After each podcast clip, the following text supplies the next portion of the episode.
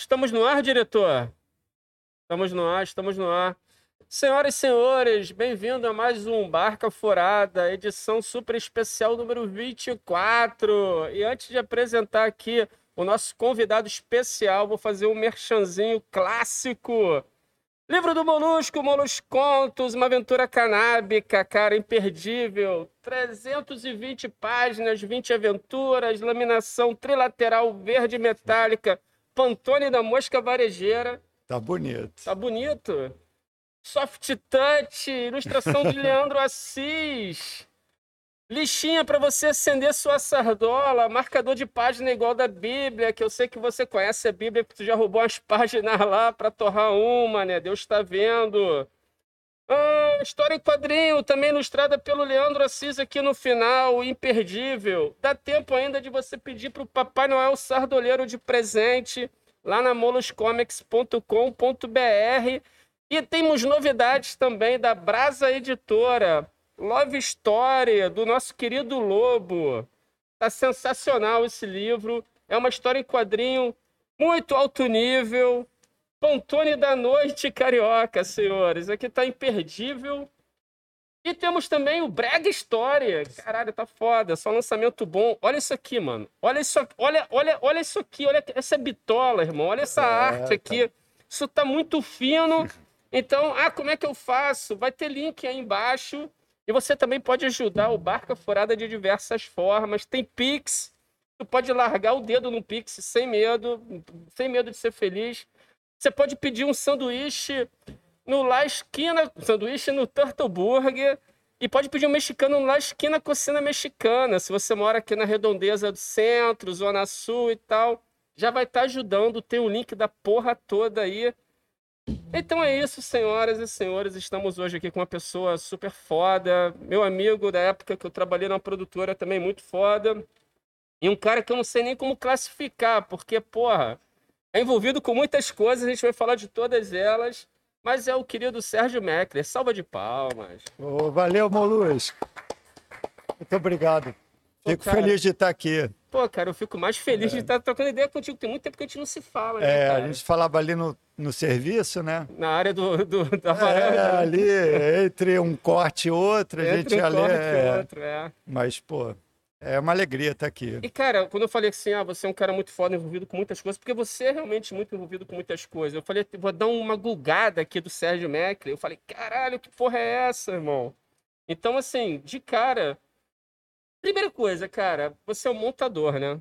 Sim, sou, sou é. Eu, o, o leite das crianças vem pela montagem, vem então, pela edição.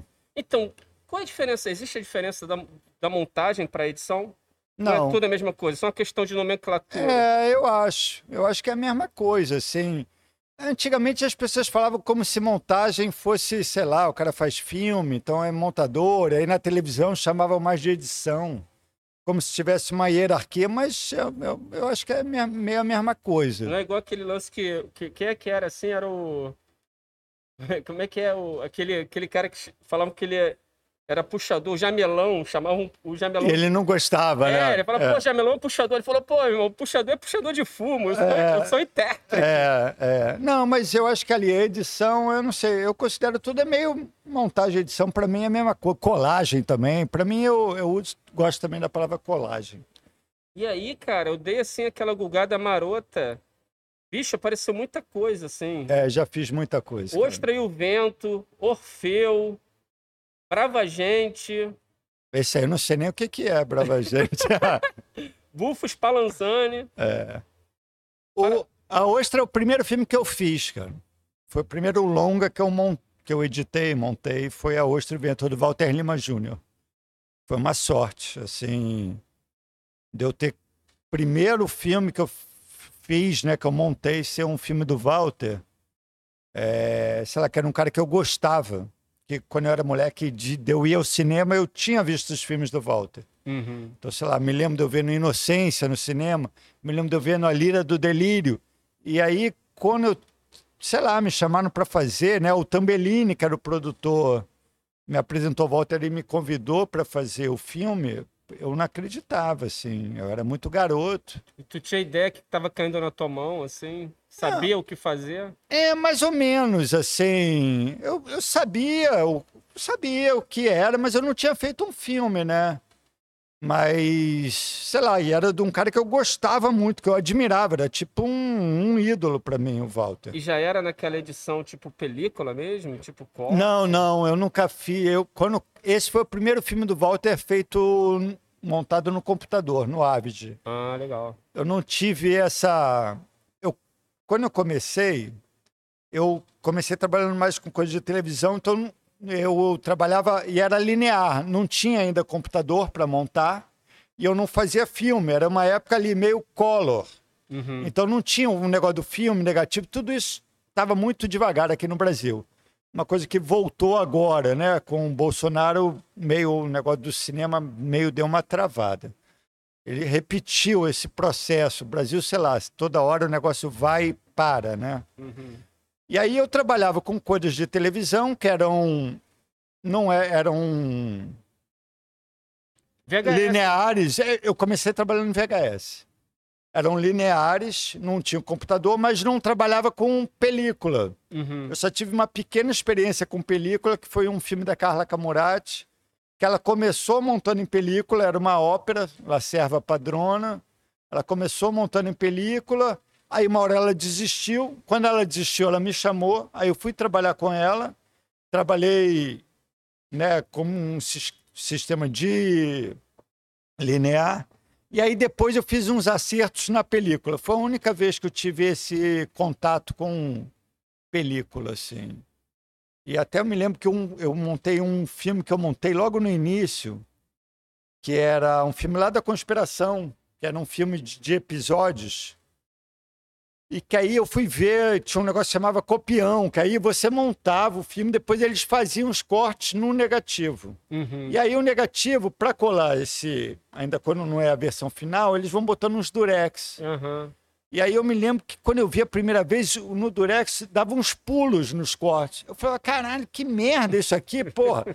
Eu quero daquele jeito pior, porque aqui não pula. Eu não tinha aprendido a ver daquele jeito ainda, entendeu? Mas eu não tive essa experiência de película.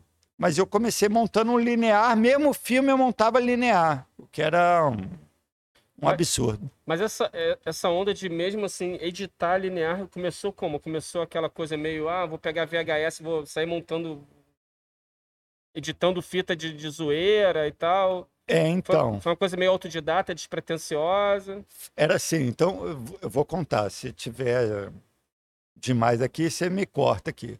Era o seguinte, eu eu conheci, sei lá, eu eu conheci o Fausto Fawcett uhum. num curso. Que, que inclusive Fausto Fawcett estará aqui em janeiro. Ah, o Fausto vai estar aqui? É. É, pô, o Fausto é meu brother, meu irmão. Maneiro. Aprendi a editar com o Fausto. Que foda, olha é, só. É, o cara que me ensinou a editar foi o Fausto.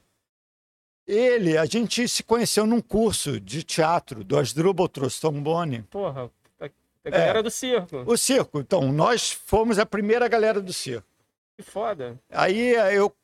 E aí o, o Fausto, a gente começou a querer fazer uns shows, umas performances. E aí eu. A gente falava, a gente falava muito de filmes, imagens e músicas. E aí a gente chegava e falava assim. Ele, com, ele construiu uma história, ele escreveu uma história. E falava, pô, seria legal ter umas imagens nessa história. E aí eu e ele, a gente ia, pegava assim, um monte de filme na locadora, mas um monte, os filmes que a gente gostava. Então era, sei lá, O Homem que Caiu na Terra, Cat People, sei lá, Laranja Mecânica, qualquer filme, um pedaço de telejornal, Jornal Nacional. A gente pegava umas coisas. Aí eu tinha um VHS em casa do meu pai.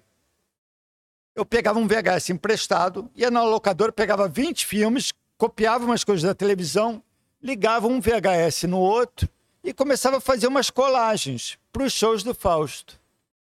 Foi assim que eu comecei a montar. Ficava eu e ele fazendo umas colagens para os shows. E aí chegava na hora do show, eu soltava aquelas imagens e ia correndo para lá e para cá. Às vezes falava, não, vou correr para aquela, vou correr para outra.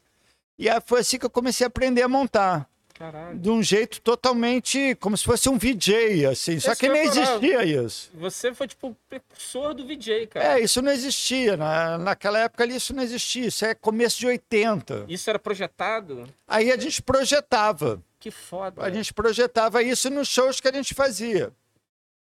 E eu ia correndo, ia tentando sincar, correndo. Era um negócio super sujo, porque ele estava falando e ficava atrás de uma imagem correndo para lá, correndo para cá, e eu achando uns pedaços e colocando, sabe? Isso é muito louco, velho. É. Aí a gente foi fazendo isso, eu fui aprendendo a editar, o negócio foi ficando mais sofisticado. E aí chegou uma hora que ele escrevia uma história e eu montava um vídeo todo de 40 minutos para aquela história. Isso para uma imagem grande. Às vezes a gente tinha várias imagens, outras imagens que rolavam paralelo. Em TVs pequenas, em várias. Chegou uma hora ali que a gente tinha, sei lá, 15 imagens simultâneas. E aí eu montava aquelas imagens, só que aí a gente já não mexia nas imagens. Então ficava aquele vídeo correndo e eles tinham que ir atrás meio do vídeo. Era um negócio que amarrava eles, assim. Entendi, trocou. Mas eles gostavam também, porque ficava um negócio. E era muito preciso, era como se fosse um sei lá, um telão de um show. Só que sarapa pra caramba, mambembe, e só com imagem roubada. Não tinha nada, a gente não gerava muita imagem. Aí chegou uma hora também que eu comecei a mexer em um monte de coisa de pornografia. A gente tinha pedaços de vídeo que era só pornografia, assim, pá, pá, pá, pá, pá. E, sei lá, a gente foi criando uma linguagem para isso aí, sabe? Mas foi assim que eu comecei a montar. Isso início dos 80? Início dos 80. Caralho. 80 e sei lá, não sou muito bom de, de data, não, mas isso é 83, por aí. Eu devia ter uns 20 anos, algo assim, 21. E, e como é que era o Rio de Janeiro em 83, cara? Eu achava ótimo, cara. Era bom, sei lá. O, cara, o negócio do circo era maravilhoso, assim... Tu pegou o circo no arpoador, né? Sim, sim. Eu peguei antes do circo no arpoador. Eu, o curso das Drubal, né, que foi meio motor ali, né, do, do circo, ele o Asdrubal fez uns fez uma, algumas turmas e cada turma daquela se apresentava no circo, né? Então a gente tinha os espetáculos antes do circo nascer, a gente já se apresentava. E aí o Perfeito, eu acho que foi o cara que levou o Perfeito Fortuna, Perfeito foi o cara, falou, vamos fazer o circo ali. E o circo foi muito rápido no Arpoador, ele foi dois, três meses. Uhum. E aí todos esses grupos se apresentavam mais as bandas de rock, mais outras coisas, né? Deve ser uma maluquice do caralho, né? Cara? Não, eu chegava lá, eu saía, eu morava, meus pais moravam no Leblon. E realmente foi um certo um surto da juventude Zona Sul carioca ali, todo mundo querendo fazer alguma coisa quando teve esse curso, nego, muita gente se matriculou, aí você vê muita, era muita gente mesmo. Sei lá, Cazuza, Fernanda Torres, Lídia Bronde, Fausto Fawcett, era... Uma da pesada, né? Era, muita gente, Foda, todo mundo no meio dessa idade, sei lá, muita gente. Aí, aí nego se apresentava lá, tinha as bandas de rock começaram lá, então, sei lá, era Paralamas, Barão Vermelho, Blitz, é, o Evandro dava aula numa turma, o Evandro era do, do Asdrubal, né? Uhum. O Evandro Mesquita, da Blitz. Ele dava aula e ele tinha banda. E aí, sei lá, aquilo ali meio. Foi uma. Confluiu uma galera para lá e foi muito concentrado, porque foi um período curto, mas formou um negócio, assim. Meus amigos são muito dessa época, são daí. É... Né, o Shelpa, que é a banda que eu né, um grupo, né, multimídia, sei lá, um coletivo, sei lá, tem, que é, sou eu, o Barrão e o Luiz Herbino, a gente se conheceu no circo. E são artistas plásticos, faziam coisas lá. E... Então, sei lá, vem de muitos lados. Tinha gente de, gente de dança, gente de circo, gente de artes plásticas. O Chacal, poeta, fazia jornal para o circo. É, era um negócio muito rico, assim. E eu chegava lá, ia para casa, isso que eu estava falando, eu saía de casa de manhã, de calção, ia para o circo, atravessava ali, Leblon, Ipanema, chegava no circo 11 horas, meio-dia, e chegava em casa depois de madrugada com a mesma roupa, ficava lá o dia inteiro, fazendo um monte de coisa, sabe? Que foda, cara. É, era muito bom. Aquilo ali foi realmente um momento maravilhoso, assim. Pelo menos para mim, que tinha 20 anos e estava ali, né? Depois tiveram vários problemas também, né? Mas. E aí foi nessa que você experimentou a edição, aí foi ficando, aí caiu um, é, não ach... outro vento no colo. Não, aí tem um tempo. Eu não achei que eu ia fazer isso. O que aconteceu foi. É, eu fazia isso experimentando edição, mas ao mesmo tempo, junto com esse curso e as pessoas, eu, estudava economia na UFRJ. Caralho. Era aluno da, sei lá, Maria da Conceição Tavares, uns caras. Eu, eu, eu estudava economia porque eu, sei lá, eu ia ter um trabalho. Não achava nunca que eu ia fazer isso. E aí eu fui meio levando as duas coisas. Eu trabalhava com edição e, ao mesmo tempo, eu ia fazendo as coisas do circo, fazendo uns shows com Fausto e tal. E aí chegou uma hora que o, o negócio do trabalho com Fausto deu uma crescida. Apareceu a música Cátia Flávia. Explodiu. A música explodiu, foi a música mais tocada de 87. É mesmo? É. Eu não sei, Reza Lê me falaram isso, eu repito, mas não tenho certeza. Mas eu acho que é possível, a música tocou, tocou muito. Tocou pra caralho, tocou pra caralho. E aí tinha isso. Aí nessa época eu também já fui expulso da banda. É... mas aí eu tava. Então, essa música tocou e eu me lembro de uma vez eu chegar no meu trabalho, porque eu tinha estudado economia, me formei, trabalhava no Banco Nacional, e o meu chefe me chamar na sala e ter a foto, eu com o Fausto. Fala, vem cá, o que, que, é isso? Eu falei, não, é um outro negócio que eu falo, mas você tem que escolher o que, que você quer fazer. E tomou um enquadro? É, aí ele foi me enquadrando, aí eu falei, não, mas eu acho que eu posso levar as duas coisas. Foi indo meio assim, aí chegou uma hora que ele falou, não, você tem que escolher. Eu falei, então me manda embora. Eu falei, então eu vou embora. Aí, quando eu fui embora, eu fiquei desempregado. E aí um dia eu tava na praia, né, ali. E aí um amigo meu falou assim, pô, eu trabalhava, era assistente de edição na Globotech. Mas eu tô largando, tu quer pegar o meu lugar? Aí eu peguei, aí ficou uma coisa mais oficial com a edição, entendeu? Entendi. Aí eu comecei a ser assistente de edição na Globotech, eu fiquei lá uns dois, três meses, que eu achei ruim. E aí logo eu caí para editar umas coisas, que eu tinha uns amigos que tinham produtora pequena e tal.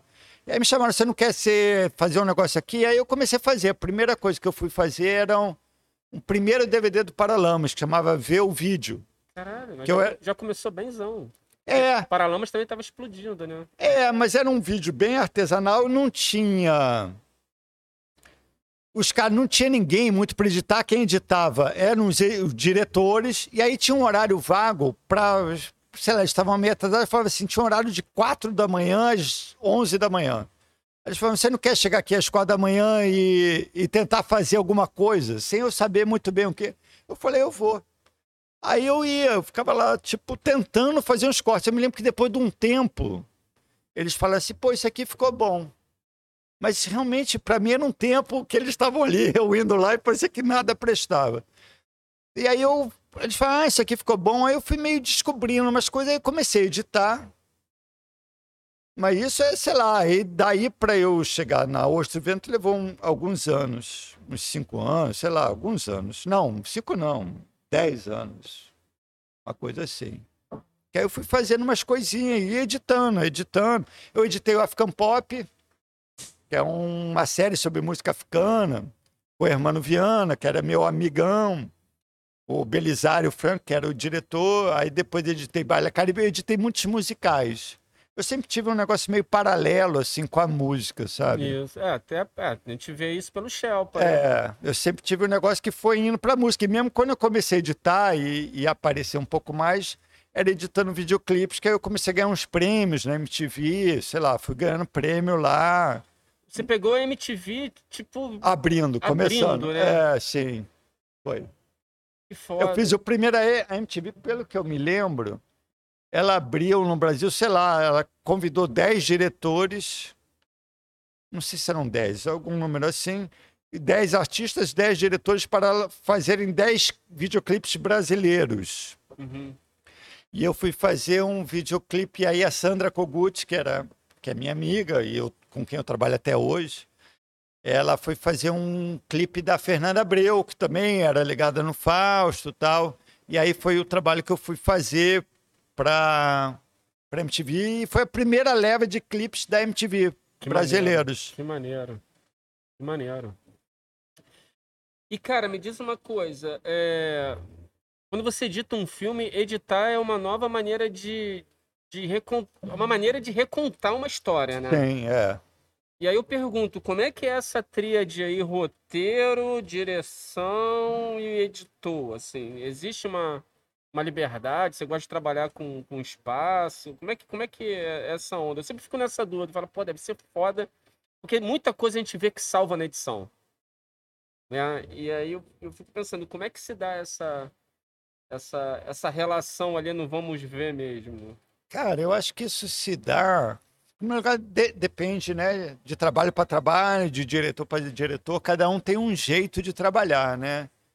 E eu sempre fui assim, eu vejo que tem alguns editores que são mais, tem um jeito mais. Não, eu trabalho assim. Eu, eu não sou muito assim, eu, eu, eu, posso trabalhar de muitos jeitos diferentes, assim. Se nego me propor um outro jeito, eu vou. Então, eu, eu não tenho muito, ah, eu acho que assim é melhor. Eu vejo que nego. Eu não, eu falo, bom, o cara tá achando que quer fazer assim, eu, eu vou meio na dele. Mas é. Eu acho que cada etapa um pouco zera a anterior, assim. Então, sei lá, o cara escreveu um roteiro. Com certeza ele pensou muitas coisas e tal, né, quando ele escreveu. Mas quando o diretor vai filmar, aquele roteiro já é transformado. É. Porque aquilo ali passa por muita gente. Mesmo que você fale aquele texto, o ator vai falar o texto de outro jeito. A câmera não está no lugar onde o cara pensou que poderia estar. Então a ênfase não é ali. Né? O roteirista pensou uma coisa e o diretor já transformou aquilo ali. Já virou outra coisa. Quando chega para edição, tá zerado de novo. Aquele roteiro já quase não, é, é outra coisa, já passou, porque já teve um, um outro processo, já teve né, a visão de muita gente ali. Fotógrafo já botou, iluminou de um jeito, o diretor quis enquadrar de outro jeito, o ator falou de outro jeito. Então, para mim, o roteiro quase já foi. Aquilo ali era um, era um guia. E aí, sei lá, eu, eu parto meio do zero. Eu olho aquilo tudo, eu olho o material, vou separando, vou tentando achar um caminho, não me preocupo muito com. Tento ficar o mais solto possível para fazer a partir do material que eu estou vendo e não do que foi pensado, porque o que foi pensado já não existe ali. Aquilo é uma coisa que às vezes, sei lá, até acontece mais na frente. Uhum. Né? Aquilo ali, falar, ah, aquela, aquele sentimento que o cara queria, às vezes até rola. Uhum. Mas às vezes também não, às vezes vira outra coisa. Uhum. E fora coisa que você pode mudar muito a história. Né? Sei lá, é. Não sei, se tem ali. Uma... Você pode fazer uma pessoa ver uma ação que ela não estava vendo no roteiro. Uhum. Né? Você pode, sei lá, se eu tenho um plano de uma menina vendo os pais trepando. É os pais estão trepando, isso podia não estar tá nem pensado. Os pais podem estar trepando, que era uma cena, a menina olhando outra coisa era outra cena. Mas eu posso falar, pô, e se essa menina visse isso, o que, que aconteceria? Às vezes eu posso criar um, um outro elemento na montagem. Nem sempre é uma coisa desejável, na maioria das vezes acho que não.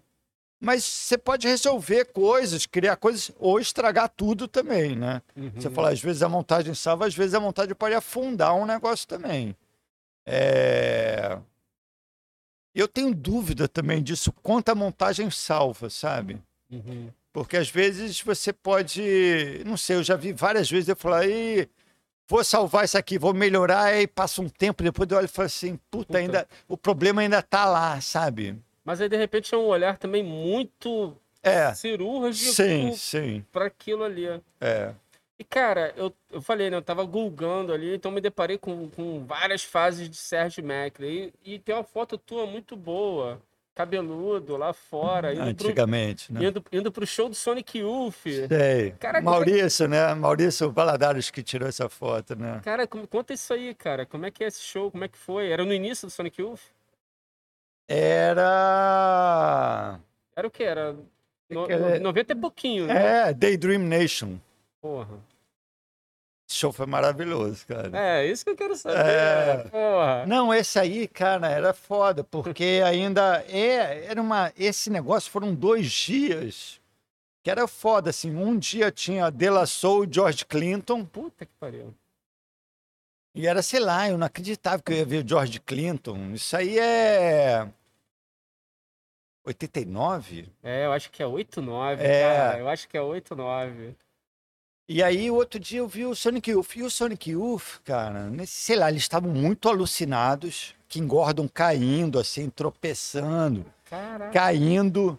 E aí eles tinham assim, eles entravam no palco com aqueles radiões, sabe? Como é que chamava esses rádios que tinha aqui? O boombox? É, é, boombox, eles entravam nisso.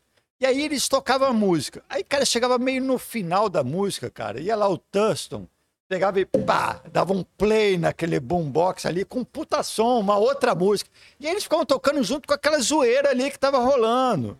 E a Kim Gordon meio pá, tropeçando ali no negócio. Aí ele parava ali, eles entravam em outra música, era um negócio muito caótico. Era lindo, assim, era muito Caralho. lindo, era foda, cara. Essa viagem eu vi muita coisa, cara, sei lá, era foda mesmo. Mas tu foi exclusivamente pro show. Não, não, pra viagem? É. Não, eu fui viajar, e aí, sei lá, mas quando eu chegava num lugar, a primeira coisa eu via a programação e gastava tudo que eu tinha em, em ingresso. E aí, sei lá, teve, sei lá, já teve viagem, deu gastar tudo e aí eu não ter dinheiro para comer, sabe? Caralho. Primeira vez que eu viajei, eu fui, sei lá, eu arrumei, um- eu arrumei uma, eu fui para Nova York e arrumei uma passagem de graça dessas aí que você vai carregando um negócio. O É, negócio no tab... DHL, Tá DHL. carregando um negócio, um tablete branco. É uma malinha, era uma malinha. É DHL. Porra, que perigo. E você não podia nem levar a sua bagagem. Mas eu, eu topei, sei lá, garoto, né? Tinha 19, 20 anos. Que perigo. velho. Era perigo total. Aí eu, o Fausto estava em Portugal. Né? O Fausto tinha 20 e poucos. O Fausto estava em Portugal e eu tinha ido para Nova York. E aí eu cheguei em Nova York, arrumei essa passagem pela DHL para transportar um negócio. E aí fui para. É a passagem de Nova York e Inglaterra. Aí cheguei em Inglaterra, cara, tava tendo. Tinha todos os shows que eu queria ver. Sei lá, então eu vi Clash, Que eu vi, eu vi o primeiro show, eu vi os Smiths lançando o primeiro, Caralho. Aí, primeiro single. Era isso, sei lá. Tá era, era o primeiro single, cara. Eu não acreditei, eu tinha ouvido numa, numa rádio, eu tinha ouvido. Cara, eu conheci os Smiths sim, eu tava numa loja em Nova York de, de livro, aí tocou uma música, falei, pô, que música é essa? O cara falou Smiths. Aí eu cheguei na Inglaterra, aí ia ter o show dos caras. Primeiro show deles lançando esse single, cara. Iam lançar primeiro o disco.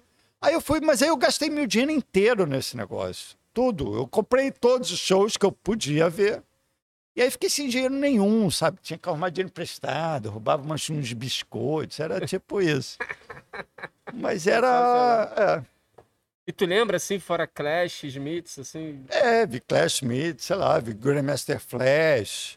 Eu vi Grandmaster Flash em 83, em Nova York. Que experiência. É, Era muito. Eu vi o, o último show do Police, Foda. Sei lá, em Atlantic City. Era um. eu não sei, sei lá, vi muita coisa ali. Era muita. Mas tinha muita coisa. Mas eu não viajava. Viajava para ver isso, mas eu não sabia o que, que ia ter. Eu sempre achava que quando eu chegasse num lugar, ia ter um monte de coisa boa. E realmente, sempre tinha um monte de coisa boa. Até porque tu ia onde as bandas estavam, né? É, sempre tinha muita coisa boa. Igual, sei lá, eu sei que se eu for agora para Londres, eu vou ver muita coisa boa, né? Aqui também dá para ver muita coisa boa. É, que eu lembro que ele tava indo direto na Audi Rebel, né? Ah, direto, cara.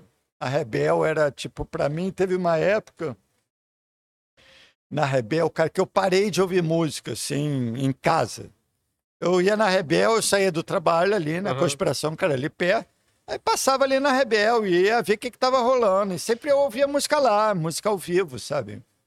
E era aquelas coisas maravilhosas, né? A Rebel é nosso CBGB, né? Nosso Exatamente. Café Otto, sei lá, Chinese. A banda que nem Chinese é a banda que, porra, qualquer lugar, né? Nego Léo, uhum. Cadu Tenório, sei lá, tem muita coisa boa, que aqui é, é o negócio é, é bom também. Salva de palmas para o de Rebel, porque, é, porra, porra, responsabilidade. Pedroca já teve aqui, já Pedro, Bernardo, Bernardo, cara, Bernardo Oliveira, porra, é. não vacila uma, não erra uma. É porque é isso, né? É uma responsa, né, cara? É, é uma coisa cara. muito nichada, é muito, é muito no alternativo ali. Né? É, mas tá conseguindo, eu acho que tá conseguindo abrir, cara. Tantão, sei lá, o negócio tá vindo, né? Agora você vê esse disco da Jussara, um disco que bombou, os caras vão fazer circo, né? Você vai ver metá-metá. Isso é a galera que eu vi ali na Rebel, porra, pra muito pouca gente, né? E o negócio tá, tá indo. É, tá conseguindo. É uma, ali uma incubadorazinha. Né? É. Um negócio ali que. Precisa disso, tá né? Essas coisas precisam, porque senão não, não acontece, né? Precisa de alguém que escreva, alguém que, né? Alguém que programe, os caras que tocam, a informação circular. E aí, uma hora essas coisas vão, vão, vão vazando, né? Vão chegando. Vão chegando, vão se espalhando, né? E atualmente, você caça essas bandas novas na, na, na, nessas plataformas ou você ainda continua nessa garimpada de. de... É o de Rebel, pandemia, né? A gente passou aí. É, ficou difícil. Ficou difícil. É, não, eu fiquei, mas assim, eu, eu caço um pouco, vou ouvindo umas coisas, mas ouço também mais esses, assim, é, essa galera também. Aí o Shelpa, sei lá, gravou um disco também pelo QTV. Sei lá, a gente meio meio se juntou um pouco a, a isso aí, né? Então, vamos falar do Shelpa, porque eu acho, cara, que é uma parada muito foda, assim. Eu não consigo decifrar. Quando tu vê a denominação do Shelpa, é tipo. Banda, projeto, multimídia e tal. Tu vai pra Inhotim, tu encontra instalação do Shelpa lá, né? Uhum. E eu queria saber como é que é essa onda, esse experimentalismo porque tem artistas, mas tem músico, o músico vem através da arte. Como é que é a relação de vocês com relação, é, é, como é que é a relação de vocês com a música propriamente? Tem algum músico de formação? Não, né? Não tem. É uma relação ali sensorial. É, Como é que é isso? Então, o Shelpa é o seguinte, sei lá, primeiro, acho que a, a base do Shelpa é que nós... O Shelpa começaram quatro pessoas, né? Então, assim, Começa que nós somos amigos. Eu acho que anterior nós nos juntamos para fazer um negócio. A gente era amigo. Então eu vou contar um pouquinho a história do Manda. começo do Shelp. Então a gente era amigo, eu, Luiz, Barrão. É, eu fazia uns trabalhos de música, porque eu fazia as coisas com Fausto. Eu gostava de colagem, esse meu negócio de edição era para o visual, mas também era para o som. Então, nos shows do Fausto, eu, eu botava uns pedaços de música que existiam, fazia umas colagens sonoras, não só visuais. Uhum. Então eu sempre fui meio assim. Quando a Fernanda Abreu foi gravar um disco, o primeiro, eu era amigo dela e a gente já, já botei uns samples ali, a gente foi querendo, ela queria incorporar isso, que é uma coisa do hip hop, Grandmaster Flash, essas coisas todas que eu já gostava. Quando eu vi negócio de DJ tocando, aquilo aí, eu, eu fiquei louco. Eu falei, caraca, porque era meio. Eu sou um cara que gosta de música, que queria fazer música e que não fui tocar um instrumento. Então aquilo ali virou meio uma possibilidade para mim. Eu falei, pô, vou me meter na música com esse negócio, com esse jeito que eu tô meio fazendo, editando as coisas que eu ouço, vou juntar uma coisa com a outra, vou misturar aquilo ali. Vou fazer música de um outro jeito. Começou a ser possível nessa época. E aí eu fui editar uma produtora que era num lugar em Laranjeiras que chamava ANTV, da Sandra Kogut e do Roberto Berliner. A Sandra Kogut era mulher do Barrão, que eu conheci no circo também. Então, é, sei lá, as coisas vão ah, meio se juntando. Casa, né? É, aí chegava na hora do almoço, e ia eu e Barrão para uns sebos de disco, e a gente ficava olhando disco, falando de música e tal. Ah, era isso. Ele era muito amigo do Luiz, eu fiquei amigo do Luiz também, do Zerbini. E aí chegou uma hora que eu não sei por quê. O Chacal, que é também nosso amigo, poeta, circo voador, tá no último disco do Shelpa, ele tinha uma, uma coisa que chamava CEP 20 mil, que eram umas reuniões, chamava músicos e artistas, poetas. Foda pra caralho, então, 20 mil, né? chamava eles para se apresentar ali no Sérgio Porto. E aí ele ligou pro Barrão, perguntando de uma. falando, pô, Barrão, não tem uma banda aí para vir aqui no CEP? Aí o Barrão me ligou pra gente tocar no CEP. Só que eu não era uma banda, o Barrão não era uma banda, ele falou como o Luiz também, nem, nenhum de nós três sabíamos tocar, não sabíamos de nada. Mas tinha um, uma oportunidade de tocar num lugar. Aí a gente falou, pô, vamos fazer um negócio de guitarra. Eu, com essas minhas colagens, eu comecei a ter um sampler, que foi um dos primeiros, sei lá, não tinha muito sampler no Brasil. Porque eu, quando comecei a fazer, não era, não era no sampler, era com edição.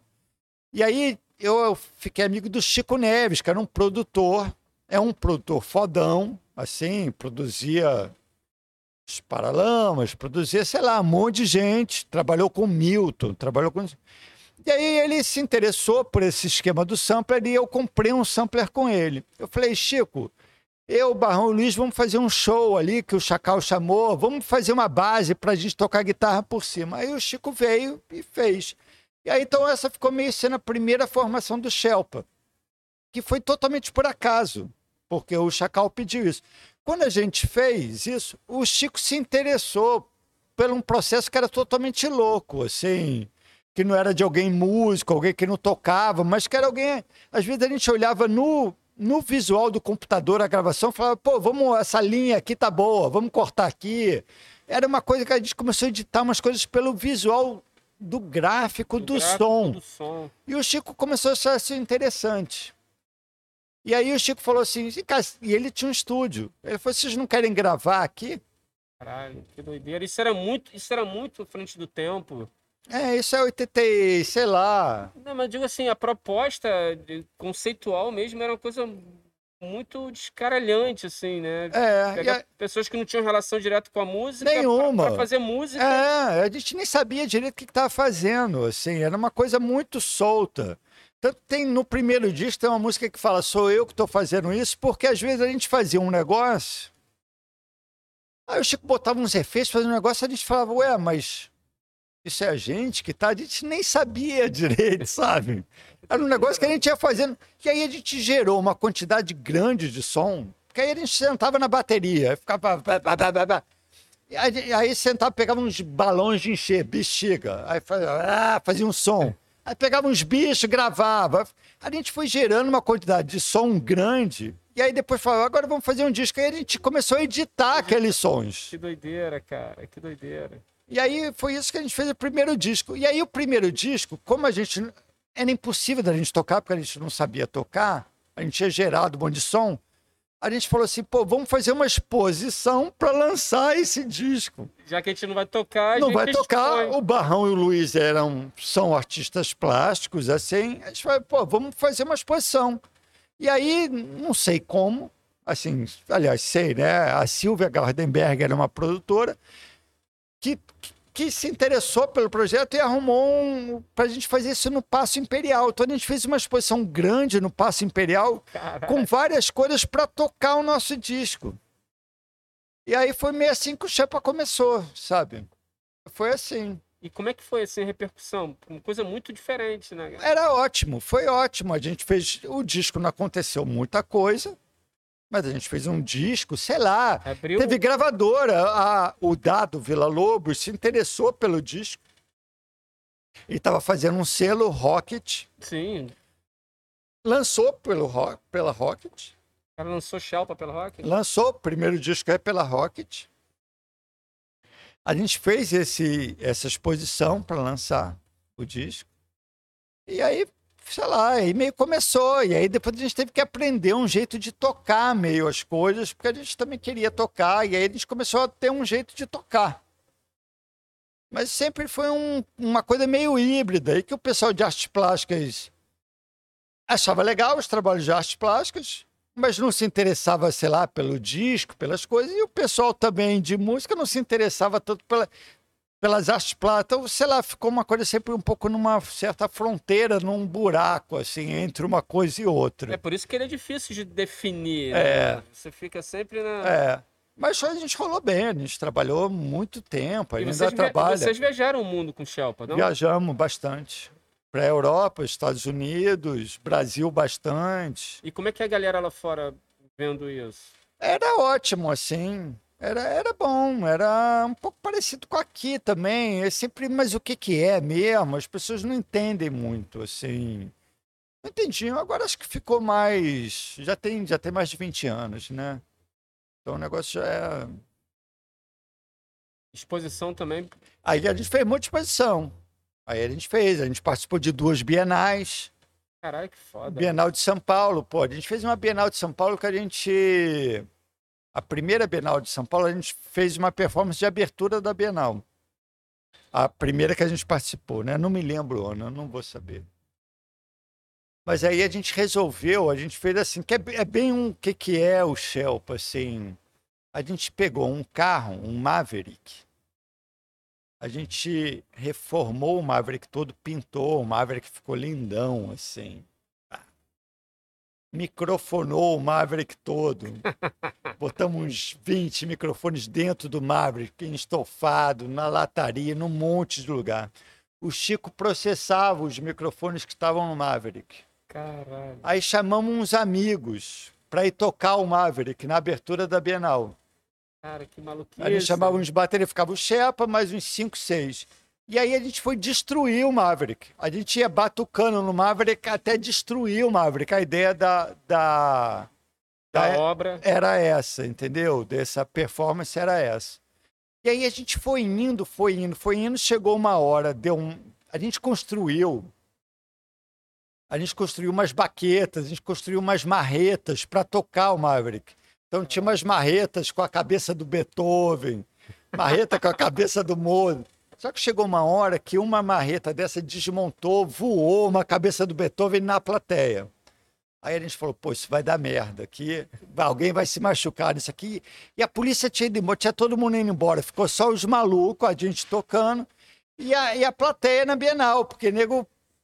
E aí, quando esse negócio a gente achou que ia dar um problema, a gente falou, vamos parar, porque vai dar um problema. Quando a gente resolveu parar, as pessoas que estavam em volta virou um negócio catártico assim tão forte que eles começaram a querer quebrar o carro também. E aí começaram invadiram ali e começaram a quebrar o carro. Virou parte da obra. Virou. E aí fi- ficou um puta perigo, porque era tudo caco de vidro, mas senhoras caídas no caco de vidro, né, coisa voando. Cara, tinha uma senhora que pegava assim uma bolsa Chanel, batendo assim no carro. Aí você via tudo voando, tudo dentro da bolsa voando, sabe? Cara, a galera entrou numa pira muito. Entrou numa pira. E aí acabou a performance. Eu só vi essa senhora falando: vem cá, perdi minha carteira, perdi do- meus documentos. Foi bom.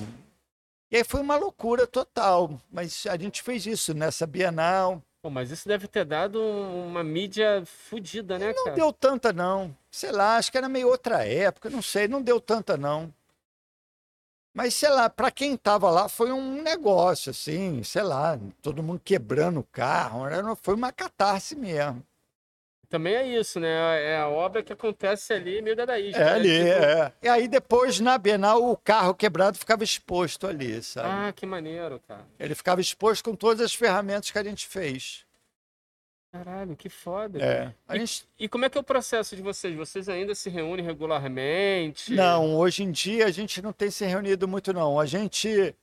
Esse, essa parte mais, sei lá, as instalações, as, as plásticas, a gente fez até uma instalação a, aqui no Rio, sei lá, mais dois, três anos atrás. Isso aí diminuiu. A gente está fazendo é, mais a parte de som mesmo. Uhum. que é o que tem rolado. Então a gente lançou um disco esse ano, Como é que foi a, a- se chama Hip Hop. e como é que foi o processo para esse disco assim? Cara, esse foi um disco que, sei lá, é um disco bem diferente dos outros discos da gente. A gente que é, é o primeiro disco da gente que tem voz, tem- que tem palavra. A gente fez coisas instrumentais e cada disco é meio de um jeito.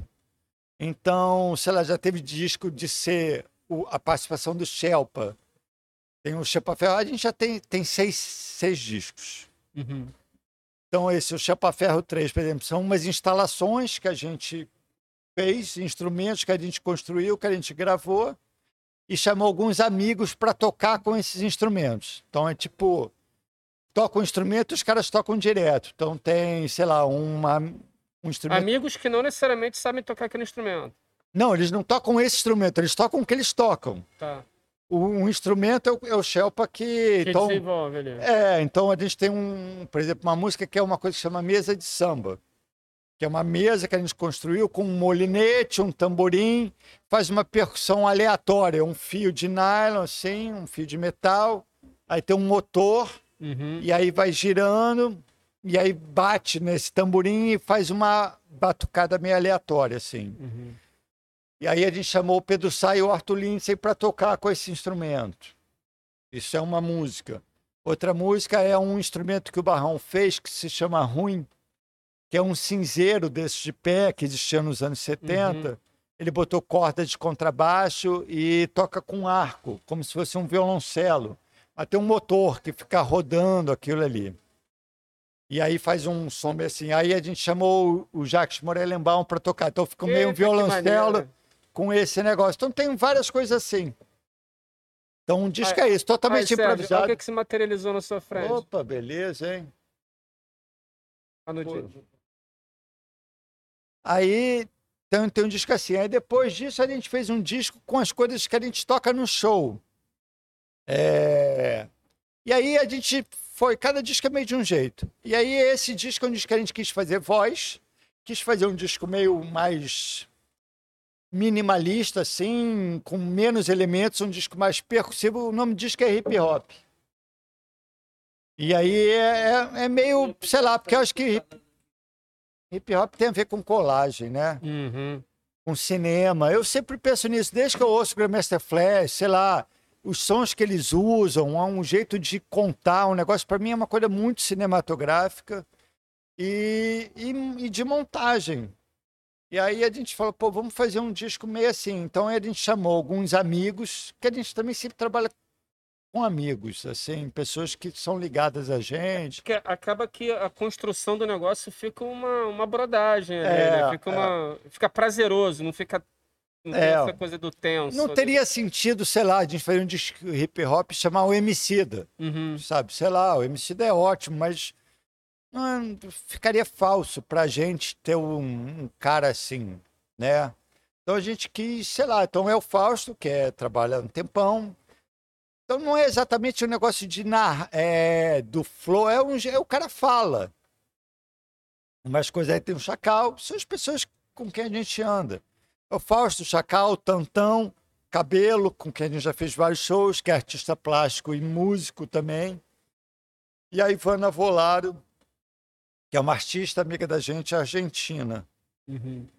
Então, Que foda. E, a É. gente, e a gente tem. Cadê Pedrinho? E a gente tem aí. é, a gente separou o início desse disco, que é uma abertura com Tantão, né? é, Tantão, e depois tem uma música com a Ivana. Será? Vamos escutar? Vamos escutar? Acho que vale. Vamos escutar? Vamos, acho ótimo. Senhoras e senhores, então vocês vão ouvir aqui o último disco Hip hop.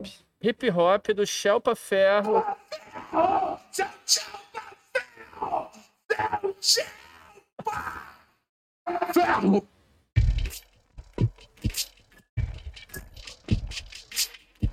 Termósfera hasta 700 km. Essa é a Ivana. Ela fez uma lista. Divisar é 100 km. Estratosfera, distâncias 75 km. Estratosfera. da Terra. 50 Sim, é, isso aí. Autopausa 17 km. Troposfera hasta 17 km.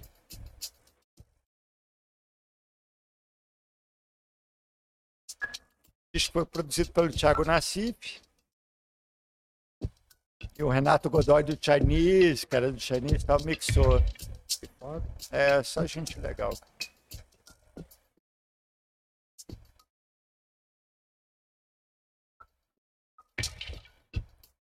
É um disco assim, bem de ritmos cortado, bem. Onde que a gente não usa guitarra. Parênteses, corte de F2, corte de parênteses, 300 km, parênteses, corte de, corte de parênteses, 100 km, parênteses, parênteses, hasta 85 km, parênteses, parênteses, hasta 50 km, parênteses, parênteses, 17 km, parênteses, parênteses, hasta 17 km, parênteses. Pode, isso me lembrou aquela Numbers do Kraftwerk. Kraftwerk é totalmente. Aí já entramos em outra música. Essa é 3. É a 3. O disco é todo assim, ele é, ele, elíptico, assim. E essa música tem várias partes, mas tudo, é tudo muito veloz. O nome dessa música é Os Perigos do Amor. Letra também. Não tem letra essa. E é um disco com poucos elementos.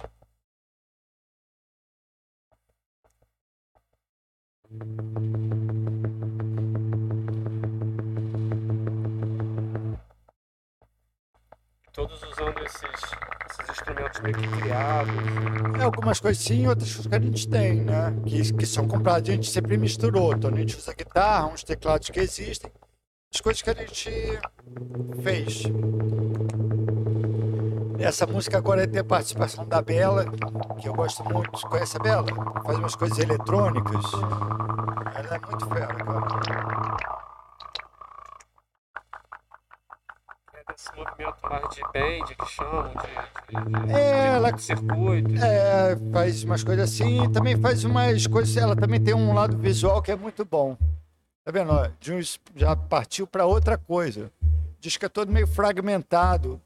Um pouco que nem esses. Tem uns discos de hip hop assim, né? Que são bem J. Dilla, sabe, sei lá, que são umas colagens, uns grooves curtos. Só que a gente fez do nosso jeito, assim.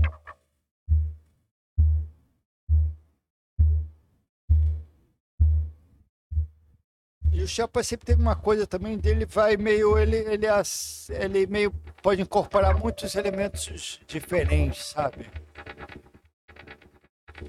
Ele não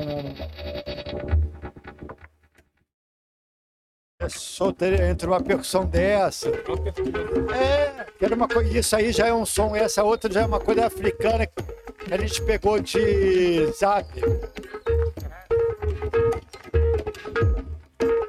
Isso aí já é uma coisa africana que mistura com esse batuque que é um gravado mesmo, assim que o Thiago trouxe pra gente.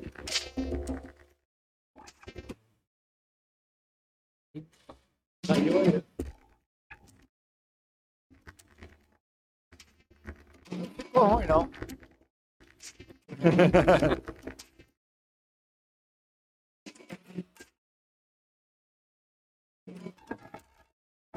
Ah, não sei se aqui, tem, tem várias. Mas as músicas têm muitas partes, às vezes. 18 músicas.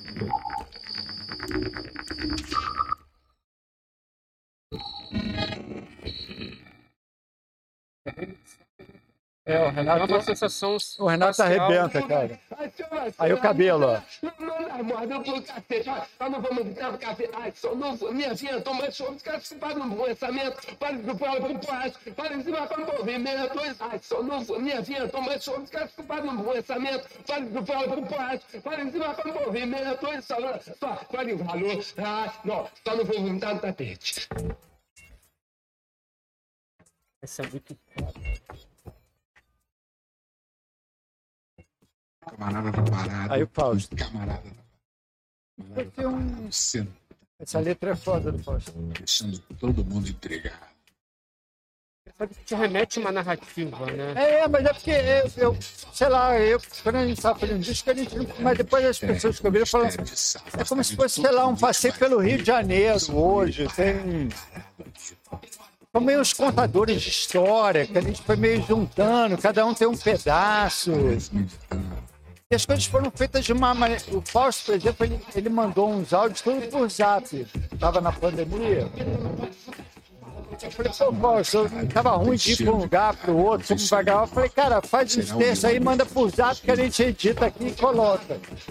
E aí a gente fez assim. Não parece estar Então cada um é de um jeito, sabe? E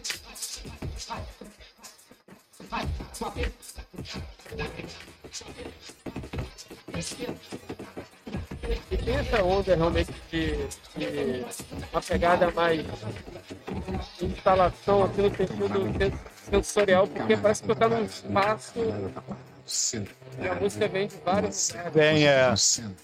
É. É aquela coisa de sentar numa sala de exposição e Tá um mês assim. É. Tem uma acústica, né? Tem, é, tem. Não é um cadáver, não tem cheiro de É. cadáver, não tem cheiro de morte. Será o yogi fugitivo?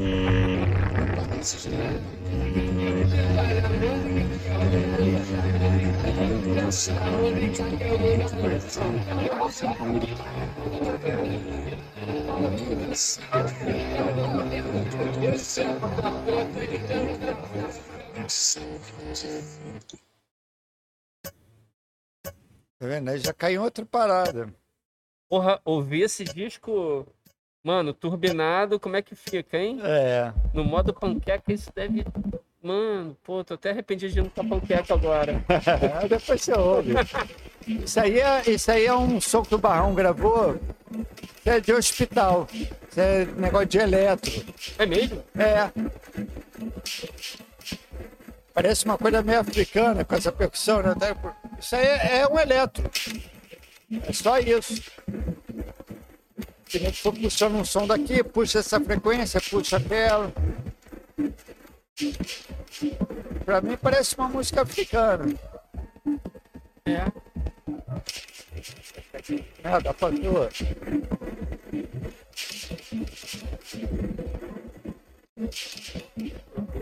É. A gente deu o nome nessa música de terreiro. Porra, tem tudo a ver. É, pois é.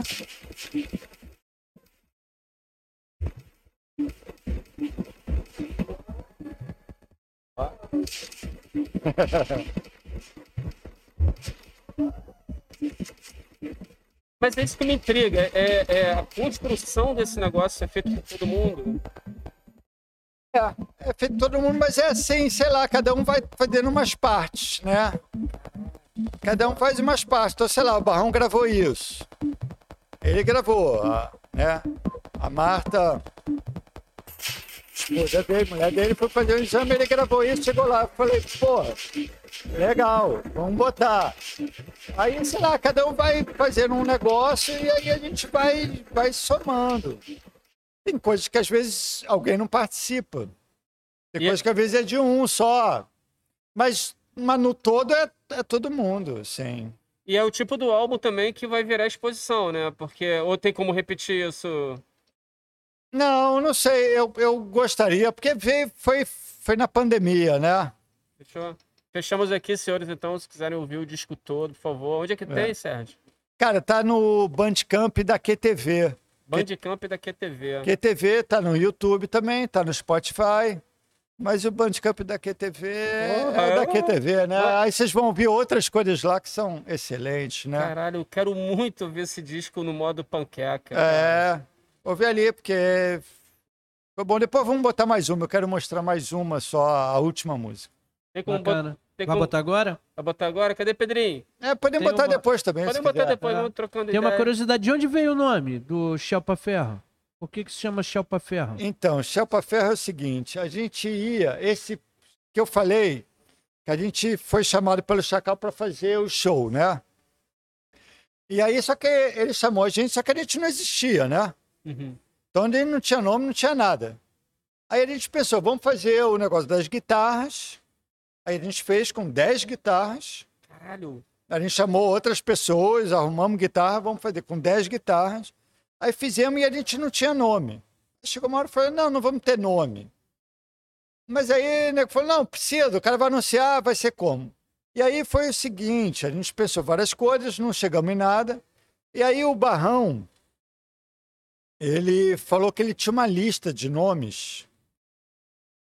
E aí ele olhou num caderno, ele tem uma lista de várias coisas. Ele olhou no caderno e aí ele tinha umas definições, ele tinha feito um- umas definições, copiado do dicionário, umas coisas para dinheiro.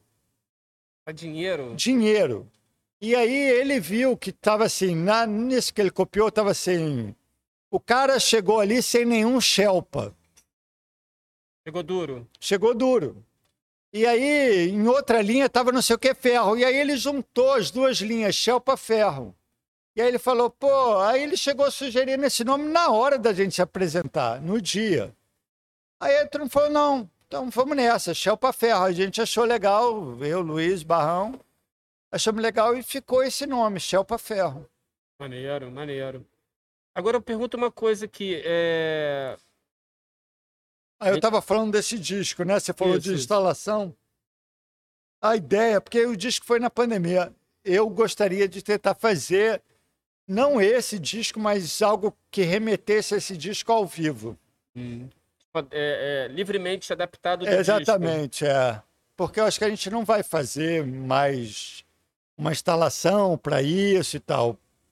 Porque também no outro disco tinham vários elementos diferentes. Esse aí é um disco mais minimalista, mais concentrado, com uma sonoridade mais justa, assim. Eu achava que daria um show legal, assim, pra gente fazer.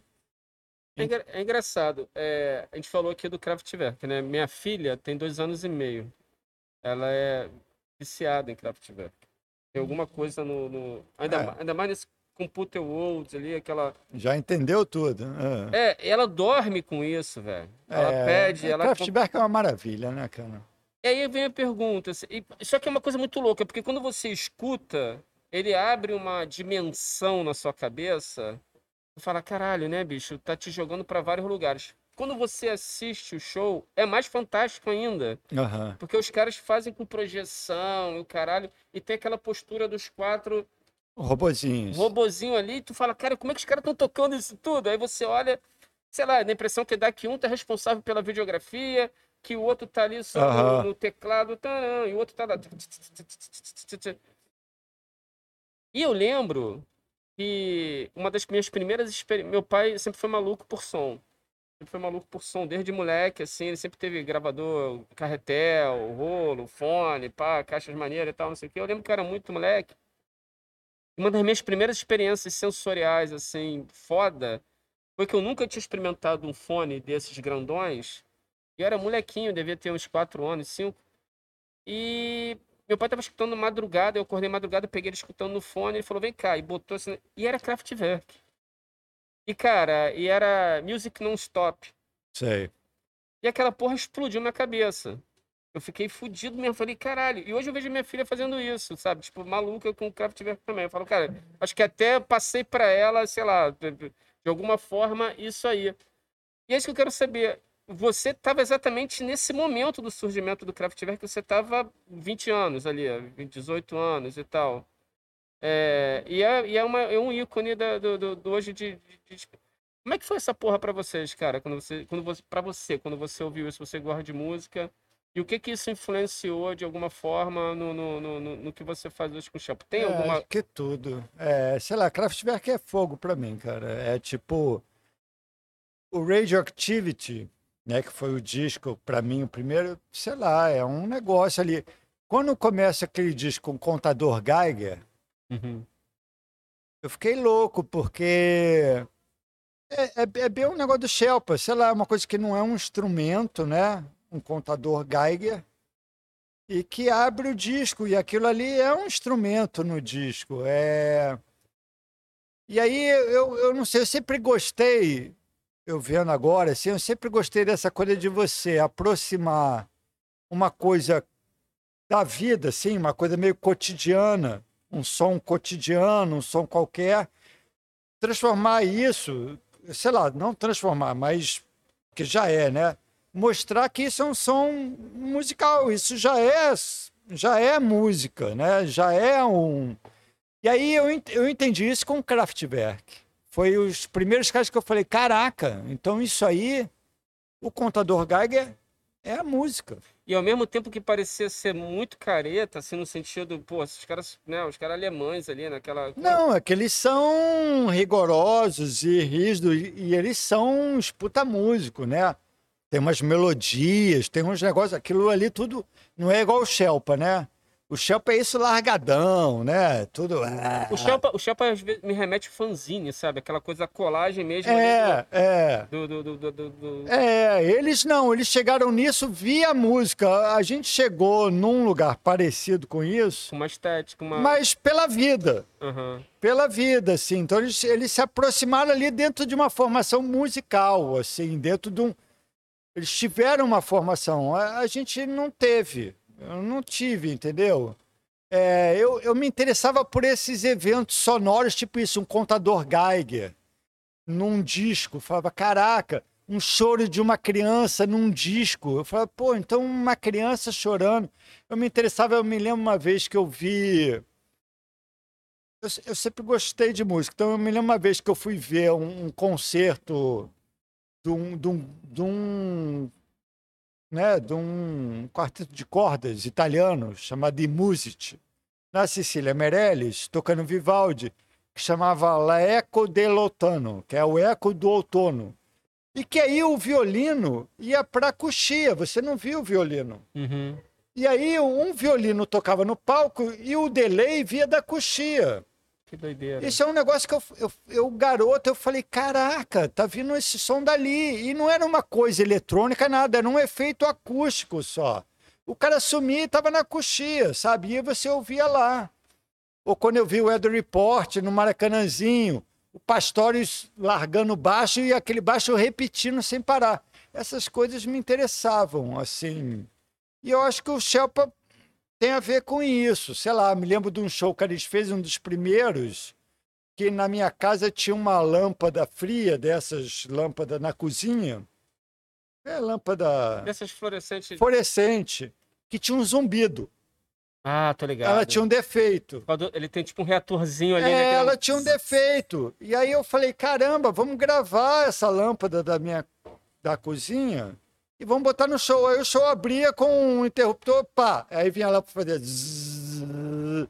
Aí o show começava assim.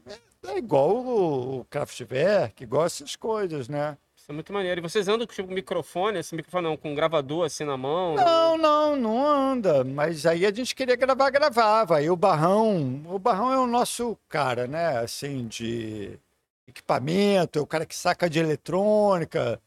Ele, aí ele comprou um gravador desse, a gente gravou umas coisas. Mas no caso dessa lâmpada, a gente eh, tinha um vídeo, porque tinha projeção da lâmpada. Ah, que legal. Eu não sei, acho que o Chapa tem muito a ver com isso. Com umas coisas, e eu gosto disso, quando aproxima de uma vida mais cotidiana, porque eu não tive talento para ser músico, nada disso. Então, um jeito que eu arrumei para me meter nisso, que eu gosto, foi meio esse. Pô, é muito foda, velho. Porra, toca aqui, muito do caralho isso. E quando você olha, tipo, Hermeto, cara, que toca com porco. Eu me amarro no Hermeto, cara. Eu também gosto muito. É, me amarro no Hermeto, assim.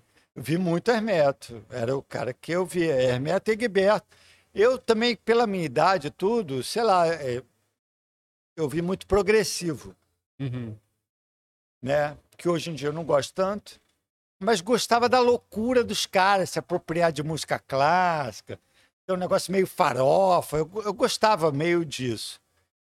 Mas no Brasil, o que eu gostava dessas coisas mais som, né, que é som assim, né, não tem muito a letra, não é muito a canção, era o Hermeto e o Egberto, Uhum. né?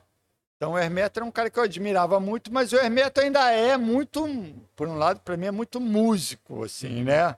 Eu lembro que teve um. O Hermeto tem uma casa. Tinha, né? Uma, um, um- uma lona cultural dele, Hermeto Pascoal, lá em Bangu.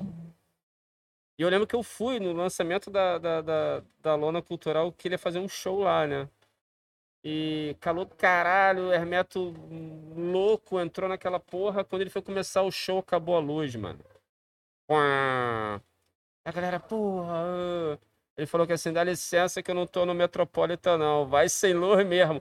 Cara, ele levou o som É, isso é luz, lindo, isso sabe? é lindo. E aí ele pegou um, um- E detalhe, sem microfone, sem nada. Assim, tipo, É, isso e a aí. galera meio que ficou em silêncio, ele pegou um copo desses Minalba de, de, de água, abriu e começou a tocar ali no gargarejo ali da água, e o cara já encaixou no piano.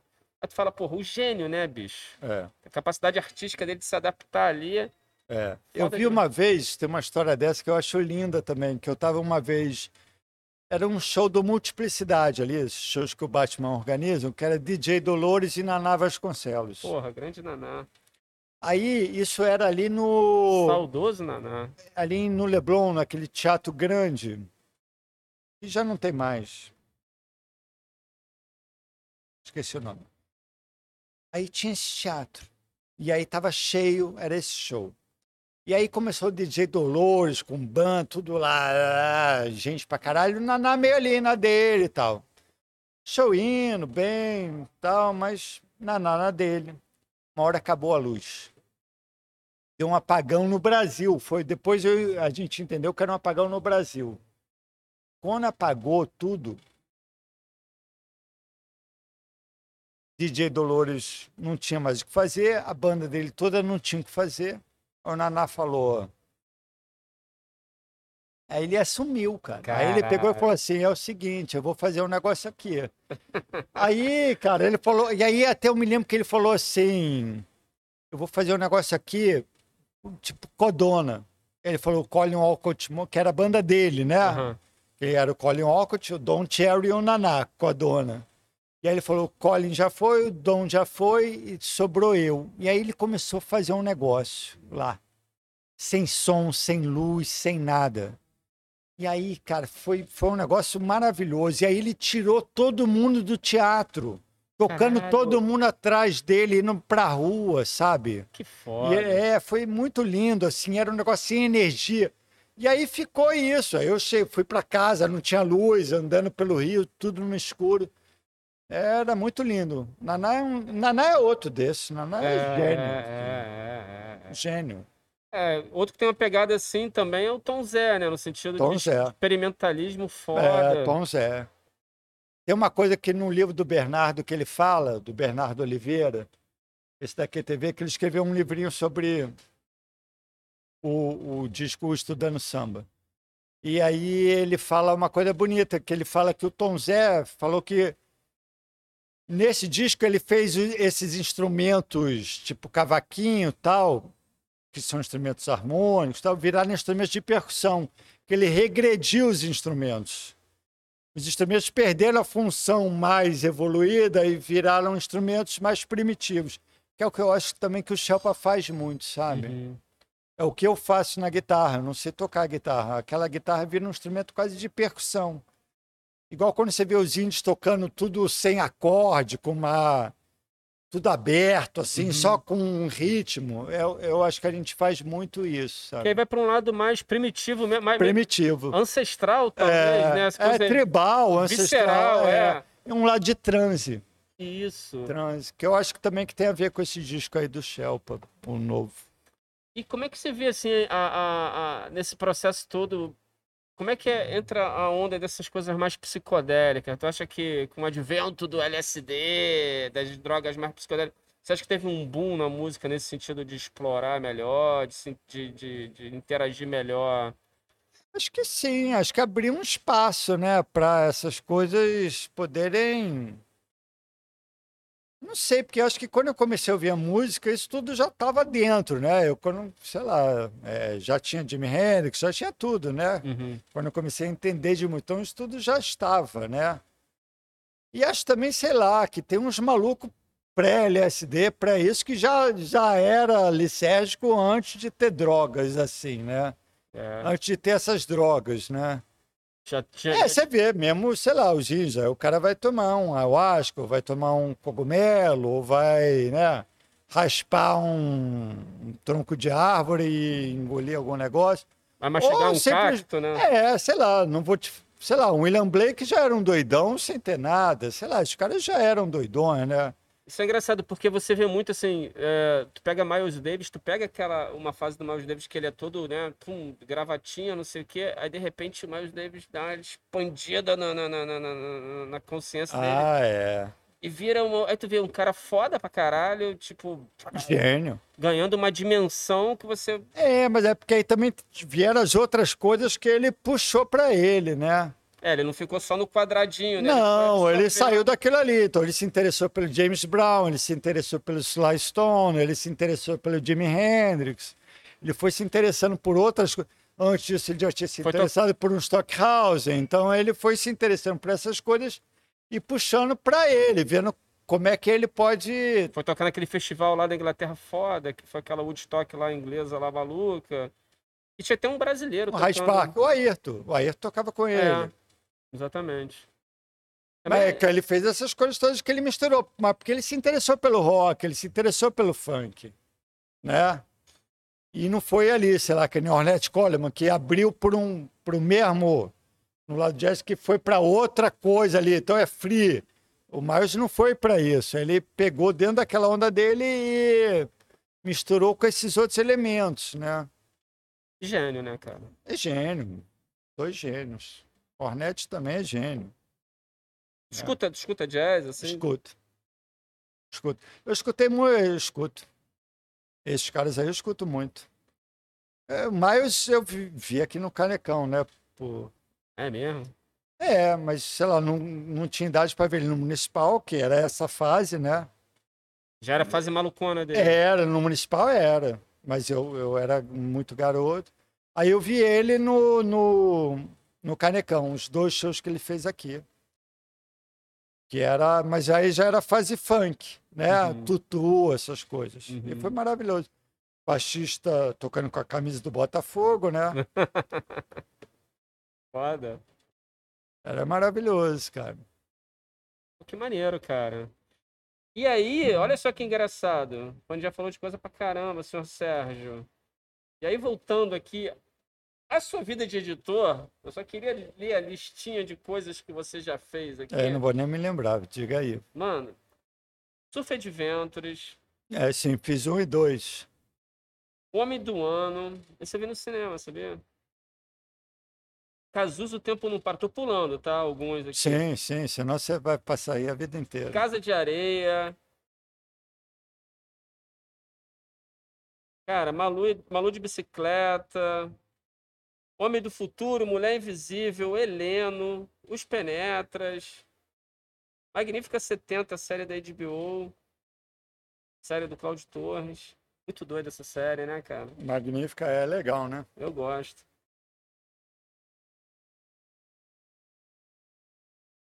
Ah, Chacrinha, Velho Guerreiro.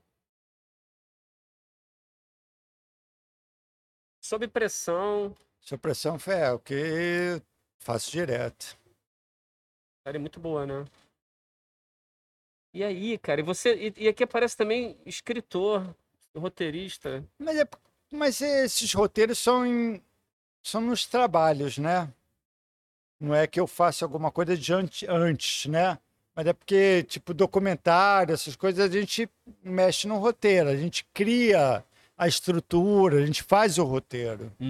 Então é meio nesse sentido, né? E tem vezes até que eu não edito, mas eu crio uma estrutura e falo, ó, a gente podia começar assim, fazer assim, assim, assim, e aí alguém edita. E. E alguma coisa pra frente, assim? Alguma coisa. Não, eu estou fazendo supressão, aí uma série do Gil, que eu estou fazendo, que vai passar na Amazon daqui a pouco.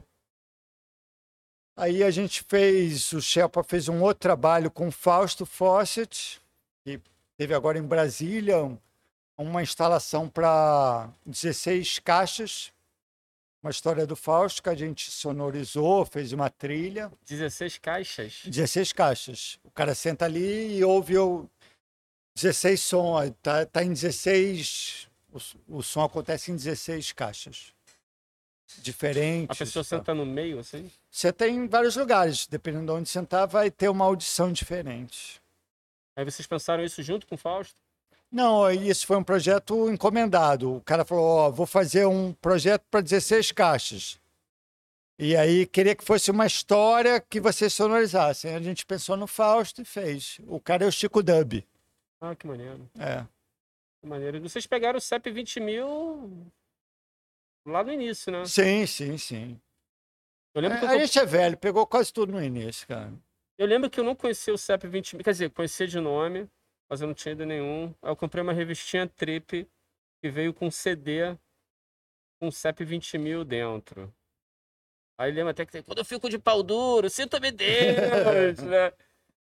Achei muito foda aquilo ali. Eu falei, caralho. Aí eu corri atrás. Aí eu cheguei a pegar umas duas edições, assim, na, na época. Era no Maitá, Era, numa, era no Sérgio Porto. é. Sérgio Porto. Eu ali. me lembro até quando foi ter, o Chacal fez uma enquete se, se o nome seria o Maitá para Peixe ou, se, ou CP20 mil. Mas rolou o Maitá pra peixe. Depois virou um festival de música. É muito maneiro, né? É, Pô, sinto saudade pra caralho daquele espaço ali. mas vai cara. voltar. Só espero que volte. Mas aí o Maitá pra peixe, peixe já entrou o Bruno Levinson, né? Sim, sim, sim, sim. Maneiro pra caralho, cara. Porra, quanto tempo, senhor diretor, nós estamos de bate-papo aqui? Tá bom. Temos uma hora e 25 minutos, mais ou menos. O nosso, nosso convidado do Barca Session já está na área. Tá, tá, já chegou aí. Então vamos botar a música do Shelpa ali pra, do Contantão pra gente. Vamos. Então, eu. Então, Sérgio, te fazer uma pergunta. Eu Tava. O... Ah, então peraí, antes do amendoim fazer a pergunta aqui, Sérgio, aqui é um podcast que pode ir no banheiro, tá? Ah, pô, é isso, eu tô louco pra ir ao banheiro. Então, então, por favor. então, Posso por ir? favor, faça lá, vai lá que depois eu vou, aí ele te faz a pergunta. É, aí eu posso falar mais uma hora. O problema é que eu tô muito apertado. Não, então, por favor, cara. Era pra eu ter te falado isso antes. É isso, senhores. Aqui o podcast é um podcast que as pessoas vão no banheiro. Elas não sofrem, não. Quer dizer, o Sérgio estava sofrendo até agora porque não sabia, coitado. Mas olha só, enquanto ele vai no banheiro, eu vou aqui, ó. Os Contos, uma aventura canábica, mané. Se você não tem esse livro magnífico, sensacional, tá dando mole. Porra, super bem acabado, 20 histórias incríveis, ilustradas pelo Leandro Assis. Uma, pô, de uma lixa para você acender sua sardola. Acabamento maravilhoso, graças ao Lobo, psicopata da produção gráfica da editoria aqui. Que inclusive o senhor Lobo acabou de lançar, chegou hoje para mim, Mané. Love Story. Pra mim não chegou. Amendoim tá aqui reclamando. Mas eu sei que não chegou porque o amendoim ainda não foi para casa. Mas quando ele chegar em casa, vai estar lá esperando ele. Espero eu. Love Story, uma, uma HQ muito bem feita, porque se é feito pelo Lobo, mané, é bem feita porque o Lobo é igual amendoim, é psicopata, perfeccionista. E o Brega Story, uma outra história também maravilhosa, com a mão do senhor Lobo, acabamento finíssimo, acab- Nível gringo, né? muito foda, cara. Muito foda. Muito foda.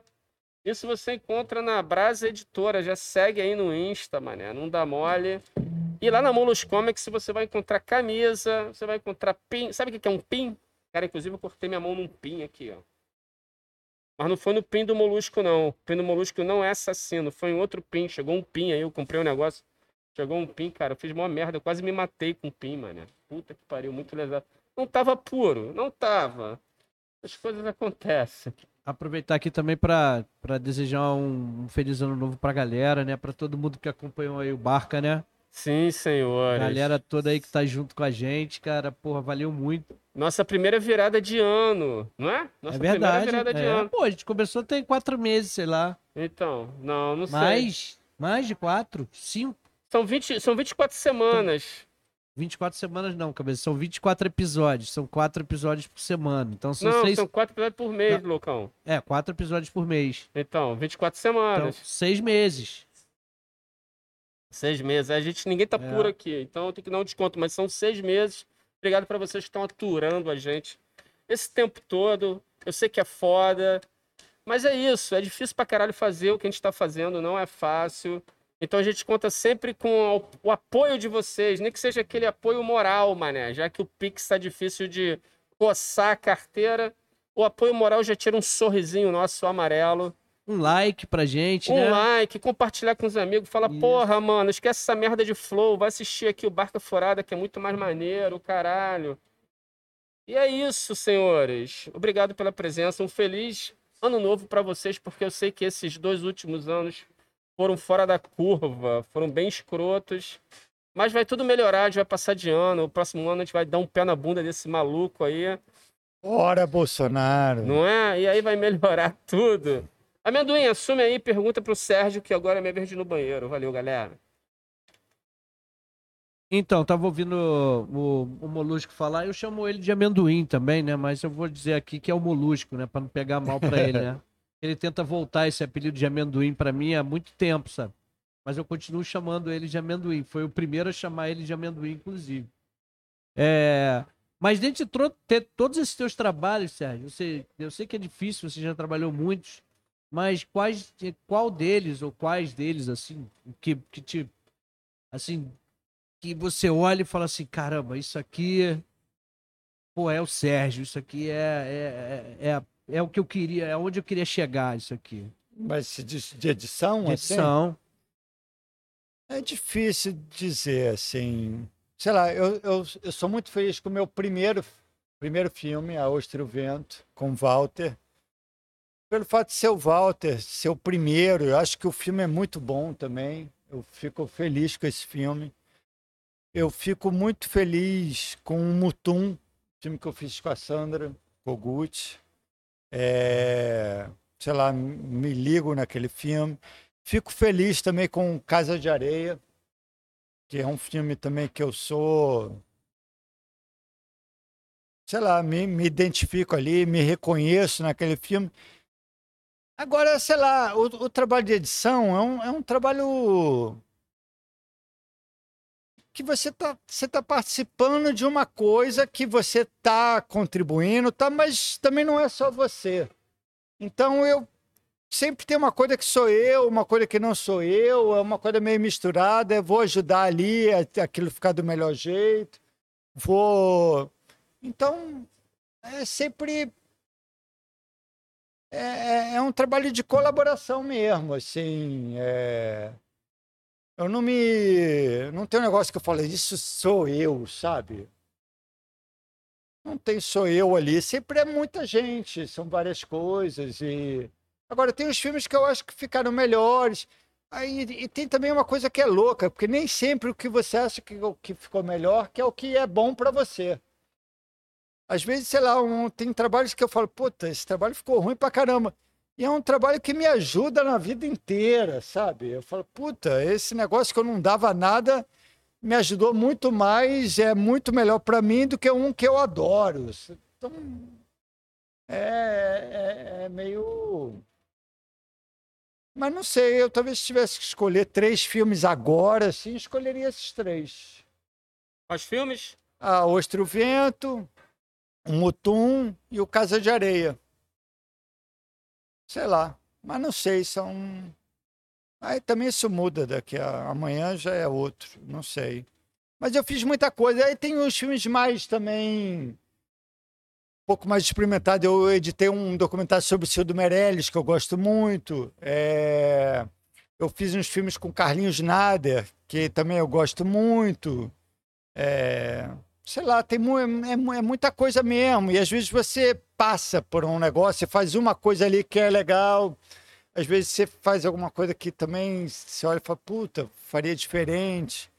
Eu, quando olho assim, eu, quando comecei, eu fiz esse African Pop, que é um negócio, era maravilhoso, sabe?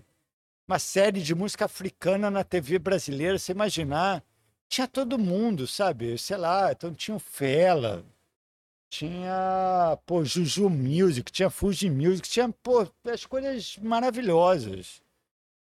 E eu, quando olho aquilo, falei, puta, se eu pegasse isso hoje, eu faria diferente, sabe?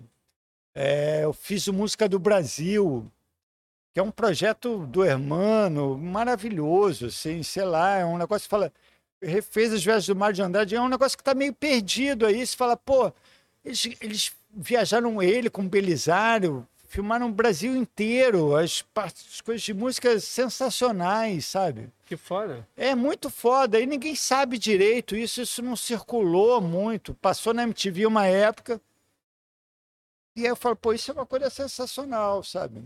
Aí não é um negócio desse que tá aí como sendo.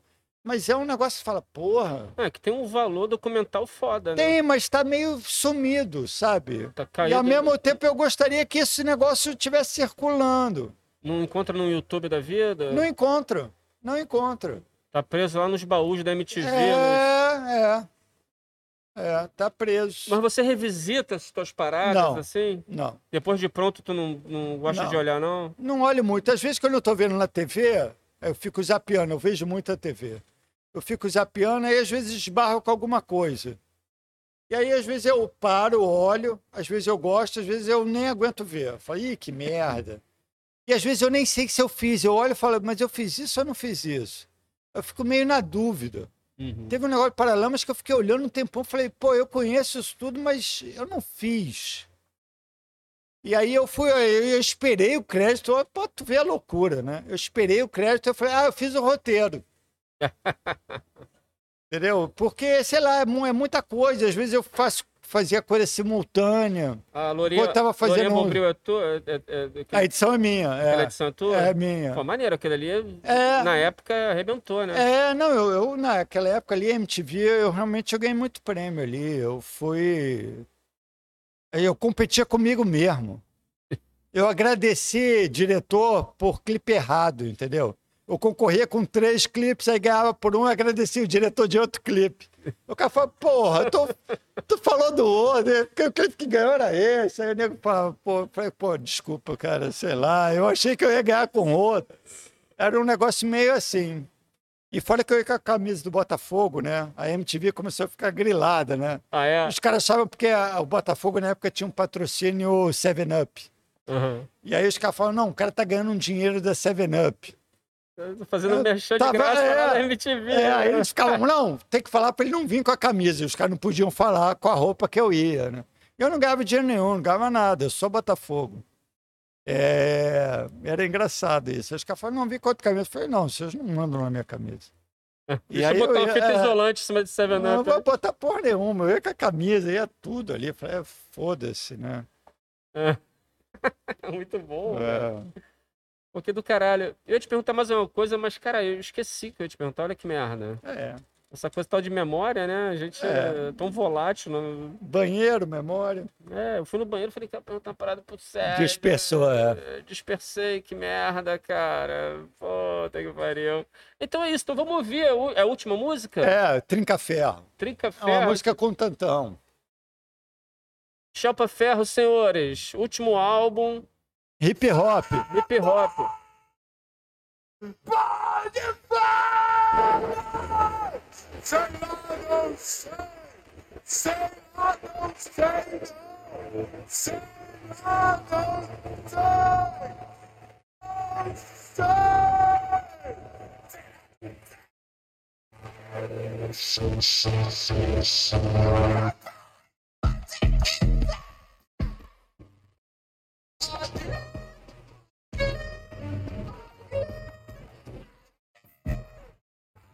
hit. É o hit que não rolou, mas seria o.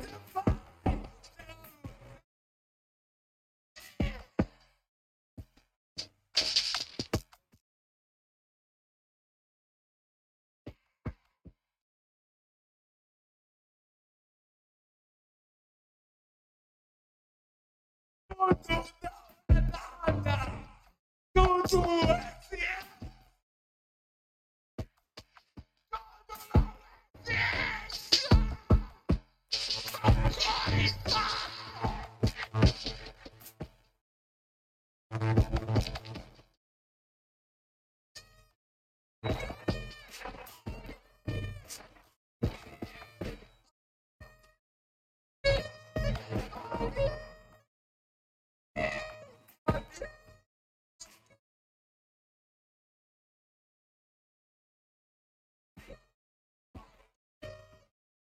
ser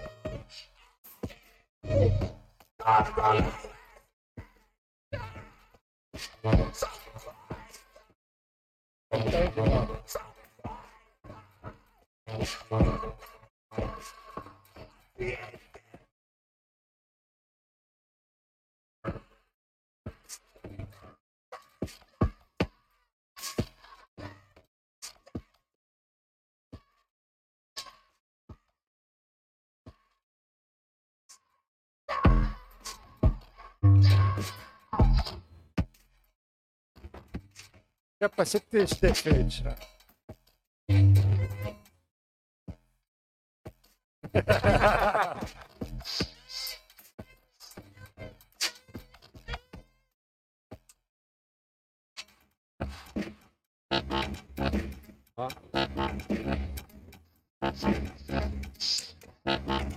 Tem várias partes assim. Uhum.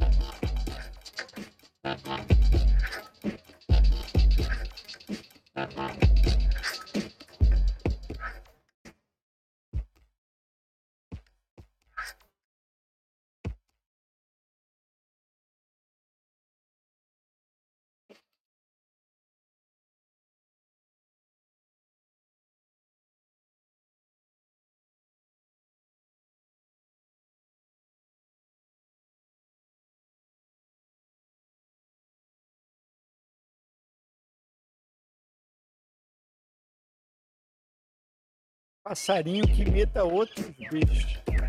A gente pegou também do YouTube.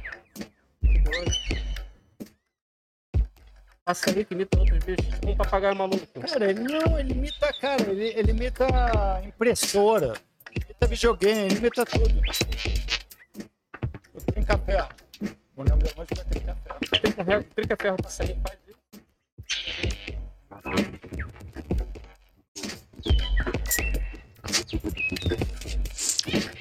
Olhando um comentário aqui, a Darko falou até no, num brother que era nosso. Se eu não me engano, a primeira vez que eu vi alguma coisa do Shelton foi através desse amigo, que ele tinha uma loja de disco plano B. Ah, o Fernando? Não, o Marcos, o que Também trabalhava, não sei se trabalhava com o Fernando. Era na Lapa, o plano B. né? É, pô, a gente tocou lá várias vezes. O Fernando é uma figura pô, fundamental aqui, né? É. Quando coleciona vinil, tô na... Não, o Fernando, cara, é- ele tinha uma loja ali na, aqui, nessa, o plano B, era uma loja, cara, que nego vinha da Europa e achava disco aqui que não tinha lá. O Fernando conhece muito, e fora as coisas que ele faz. O Fernando é, é, um- é realmente é uma pessoa fundamental para você estudar esse tipo de coisa de música aqui no Rio. É, não tem como ir sem o Fernando. Foda. Ele foi o cara que também, assim, o Chapa, a gente começou a tocar lá. A gente chegou também na Rebel via plano B. Maneiro pra caralho. Acaba que todo mundo ali meio que, né? É, Tá pequeno, né? É, essas coisas são pequenas, tem pouca gente. A gente tem que ficar meio junto mesmo, porque tem pouco. Porra. Mas o Fernando é um cara que você tem que trazer aqui. E aí, senhor diretor? Podemos chamar o Cláudio Lira? Porra, Sérgio, te agradecer, irmão. Pô, obrigado a você. Pô, muito.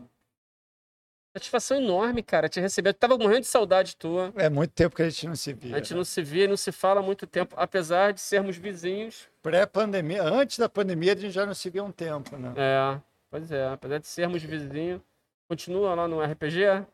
No, Continua. no Pilates? É, mas em casa, né? Parou. Agora eu vou voltar pro presencial. muito bom. E quer deixar algum recado aí pra galera? Não, não. Alguma dica pra quem tá se aventurando no mundo da edição? É ver filme. Eu acho que o principal é ver filme. É ver coisa. É ver, ver, ver. Absorver o máximo É. que puder. Eu acho. Ver. Quem assim que você idolatra do, do- do- em, em- qual filme que tu fala, caralho, essa edição eu gostaria de ter feito, cara? Cara, eu, eu não sei direito. Isso é uma coisa difícil, porque outro dia me perguntam isso. É uma coisa até estranha, porque eu não sei muito o nome dos edi- os editores, sabe? Mas as obras. Mas eu digo assim, é, sei lá, é Esganzela. Esganzela ali, Severino Dadá. Isso aí é. Esganzela, a edição é foda. E, sei lá, Cinema Novo, edição é foda. Esse, do documentário mesmo, foda. É, e gringo, assim, tipo. Cinema clássico, Kubrick, as coisas assim mais. É, Eu gosto com- dessas coisas todas, mas. É, sei lá. Napoleão, Abel Gans. foda, edição foda. Ali, ali já tá tudo ali. Pra mim, ali já tá. Cara, quando eu vi Napoleão. É um negócio inacreditável ali. Chapó. A gente andou, é, eu acho que a gente não andou muito dali pra cá, não. Assim, acho que tá tudo meio ali, aí você vai indo, mas. É foda. E agora, sei lá, né? No Festival do Rio, pô, vi o. A Pong, é foda esse memória. Mas eu não vou dizer que é um filme de edição, né? Não Hum. é. Mas sei lá, a edição tá a serviço de uma outra coisa. Eu não coloco ela muito separada, assim. Fala, porra, sei lá, quando o filme tá bonzão é porque eu acho que a edição tá boa também. Uhum. É difícil, sei lá, às vezes quando a edição é muito presepada, esse o filme assim, a edição é foda é porque não tá tão bom também. Uhum, uhum. É, sei lá, outro dia eu não sei, vou nem lembrar o nome do filme, cara. Mas tu fala, pô, coitado, o cara se fudeu muito, porque deve ter feito tantas tomadas na mesma cena. Parece que o cara tava aproveitando. Sei lá, não sei qual foi a pira do diretor, mas. É, é. Aí tu olha, porra, uma cena que é uma coisa simples, a, a princípio, que é um cara pulando uma cerca. Mas isso tu- aí eu acho, Ah, né, tum, quando tum, fica, tum, eu acho chato, é. Quando para rodar uma maçaneta precisa de quatro planos, aí eu acho meio chato, sabe? Pois é, eu falo, caralho, que merda. E pior decupar isso deve ser um saco, né, É, cara? sei lá, isso aí, sei lá, os- os- eu gosto do Scorsese.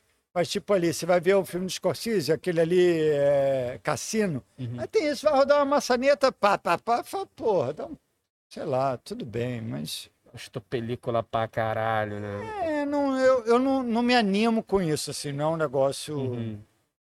Eu falo, porra, isso aí.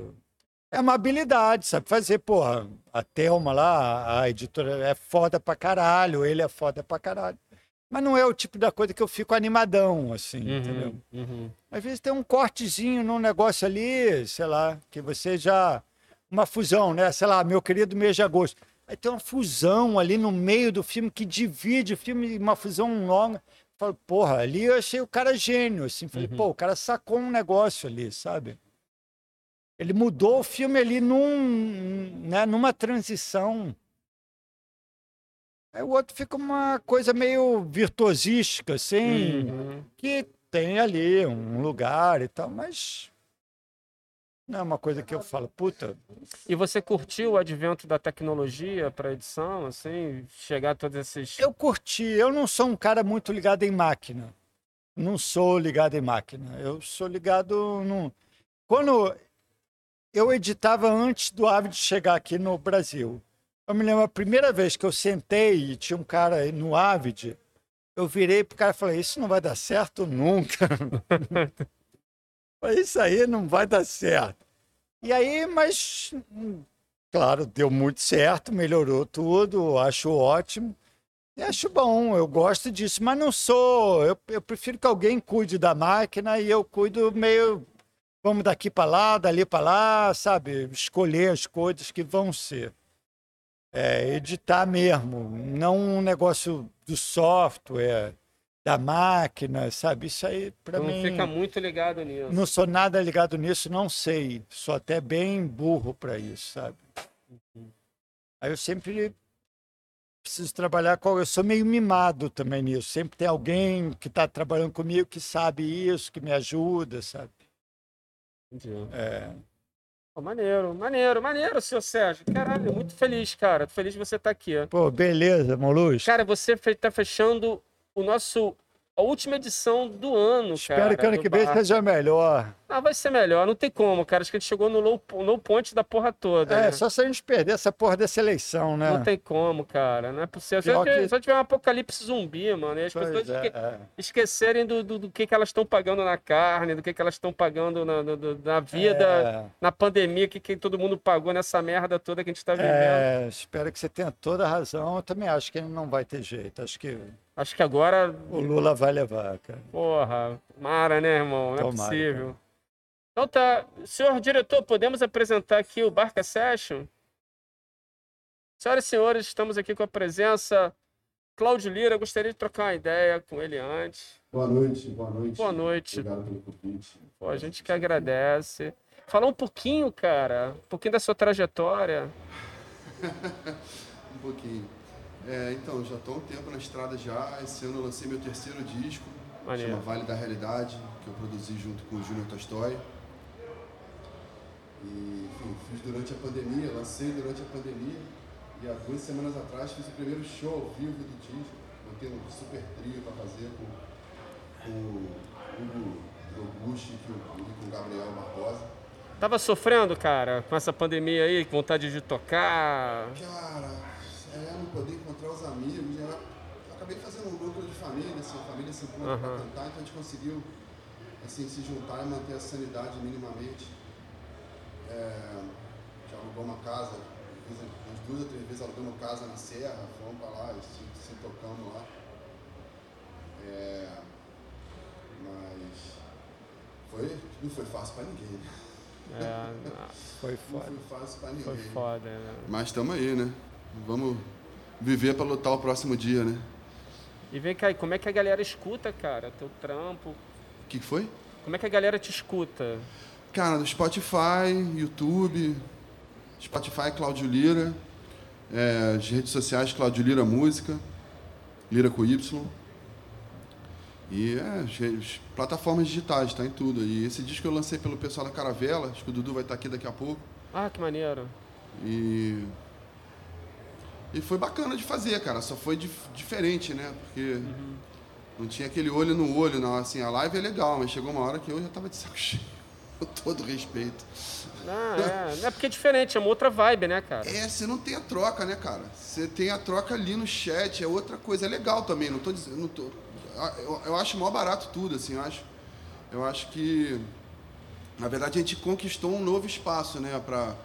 Acho que todas as profissões, acho que a gente acelerou em 10 anos a coisa de trabalhar em casa, e eu acho que a gente acelerou muito, assim, foi, foi obrigado, todo mundo foi obrigado, né? Então, e eu, enfim, segui o fluxo também, do jeito que deu, né? Foi, não foi fácil, pra mim não foi fácil. Né? Eu sou um dinossauro do milênio passado, né? Eu- meu filho fala isso pra mim, né? meu filho que é nativo digital. E, então, pô, a gente é de uma geração que escrevia diário em código, né? E agora pô, você publica o que come no café da manhã, então... É, assim, gente, mas se adaptou. Eu tô me adaptando do jeito que eu tô podendo, né? tô nas plataformas todas, né? E Spotify, tá lá. Quem Mas quiser, se- que tiver curioso. Mas tudo vai melhorar, cara. E a partir do ano que vem, acho que tu vai fazer bastante presencial, né, cara? Eu já fiz esse ano, cara. Já foi, já foi demais, assim. Foi uma experiência catártica para todo mundo que tava lá. Foi incrível. Foi A galera tá incrível. com muita vontade de voltar, né, cara? Ah, essa tá, rotina, essa coisa de. Cara, nós somos um, nós somos bichos sociais, né? Tipo, ficar trancado em casa. Não dá. É, assim, eu, assim, eu confesso que eu sou um cara recluso, eu gosto de ficar em casa, mas ser obrigado é diferente, entendeu? É, verdade. É, mas, enfim. É aquela coisa, quando você é obrigado a ficar, tu não quer mais ficar, né? Por mais, porra, É, pois é. mais cocum que você seja, até, porra. É, não, pois é, cara. Você não, pô, não poder encontrar o amigo ali no, no, no boteco, tomar uma cerveja, pô, você, é- você, você só vê a falta que isso faz quando você não pode, né? Verdade, verdade. Mas aí, enfim, nós sobrevivemos. e vamos sobreviver, eu acho. É Eu isso, espero. não, espero que sim. Pelo menos sobreviver é mais do que o macaco louco que tá aí fazendo merda, a gente tem que viver, mano. Ah, é não, com certeza. Me recusa morrer na frente desse Pelo menos maluco. até o cometa chegar. eu vou me divertir, até o cometa chegar, eu vou estar me divertindo. Até o cometa chegar, é. É, pô. Não olhe pra cima. não, incrível, cara. Eu me sinto aquela menina lá, porque. Eu não assisti ainda. Não, velho. cara. Não, não. Tá bom demais, né? Ah, cara, é uma sátira, né? Assim, é. Mas é bom demais, né? É um elenco incrível, né? É. A Meryl Streep de presidente é um negócio impagável, né? Ela é impagável. Mas eu recomendo, vale a pena, assim, vai. Mesmo pra quem não gosta de comédia. Porque não é exatamente a comédia, assim, porque você ri de nervoso o tempo todo, entendeu? É, porque é um espelho da merda que a gente vive, mais ou menos. Cara, pois é. Infelizmente, né, velho? É um- Pois é, só faltou os zumbis ali. Cara, seja bem-vindo. Obrigado. As portas sempre abertas aí pra você. Pô, obrigado pelo convite. E vou tocar um pouquinho das- dos meus três discos aqui. Eu vou fazer um pouquinho. Esse disco novo é curioso porque foi meio que uma ruptura com os discos anteriores. Que os primeiros discos foram bem de música brasileira mesmo, todo analógico. E esse disco eu já fiz com o Júnior Tolstói, então já foi cheio de sintetizador, guitarra elétrica e tal. Foi, foi também fruto da pandemia. Assim. Eu comecei a fazer antes da pandemia, mas acabou que a pandemia. A sorte é que eu gravei as percussões do disco uma semana antes de decretar da pandemia. Aí deu pra, fa- aí deu pra terminar o disco. Aí eu fiz, eu e o Tolstói fomos fazendo. E aí. Mas aí o Tolstói é um craque, né, bicho? Então ficou. Recomendo, por favor, Vale da Realidade, Spotify e as outras plataformas todas. Eu vou cantar algumas músicas desse disco, mas vou começar com a música do meu segundo disco que chama Procurando a Direção. Fica à vontade, cara. Tamo junto. Bem-vindo. Cláudio Lira, senhores. Marca Obrigado, meu parceiro. Tamo junto.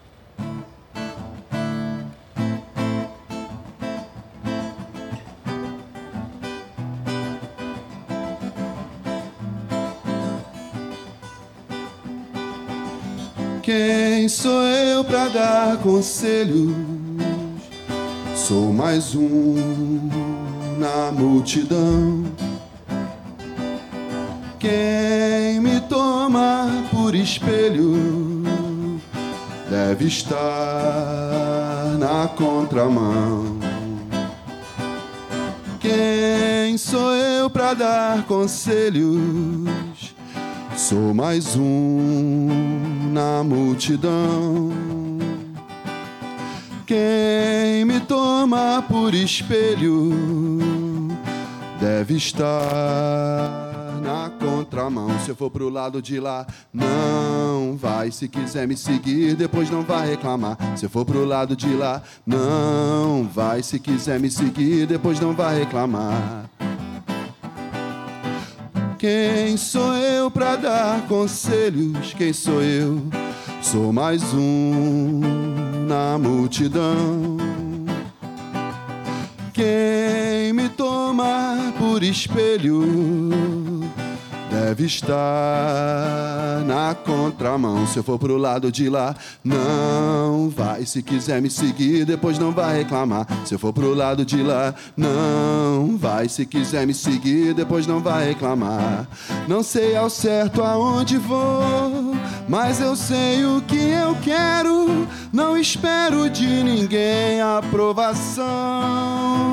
Sou mais um na multidão, procurando a direção. Procurando a direção. Procurando a direção. Procurando a direção. Procurando a direção. Cuidado para não pegar o caminho errado, meu irmão. Obrigado, obrigado, obrigado. Então eu vou, eu vou cantar uma canção que eu gravei no meu, meu primeiro disco e que acho que é uma das canções, talvez a canção mais importante que eu tenha feito, porque essa canção mudou a minha vida. Mudou radicalmente, inclusive. Eu estava estudando para ser engenheiro e aí um dia, caminhando pela rua, eu tive a epifania e falei: não, o mundo corporativo não dá para mim. E nesse dia eu fiz essa canção e desde então estou eu aqui na vida artística. Chama-se O Barco e a Vela.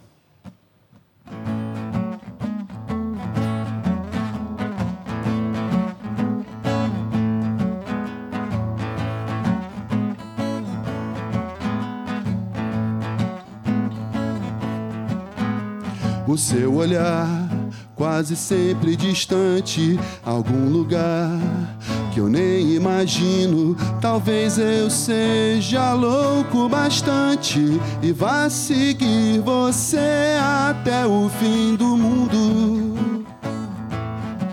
Oh, oh. Vaguei sozinho por lugares perdidos, correndo atrás de quem não merecia. Você me fez olhar pro horizonte e ver um lado meu que eu não conhecia. Oh, oh. Não Não sei se seu barco tem vela, nem sei se o seu lago tem fundo. Mas quem quer saber de respostas? Se a vida é tão breve e muda a cada segundo. Oh, oh. O seu olhar, quase sempre distante em algum lugar que eu nem imagino. Talvez eu seja louco bastante e vá seguir você até o fim do mundo. Oh, oh. Vaguei sozinho por lugares perdidos, correndo atrás de quem não merecia. Você me fez olhar pro horizonte e ver um lado meu que eu não conhecia. Oh, oh. Não sei se o seu barco tem vela, nem sei se o seu lago tem fundo. Mas quem quer saber de respostas? Se a vida é tão breve e muda a cada segundo. Oh, oh. Pa, pa, pararara, pa, pa,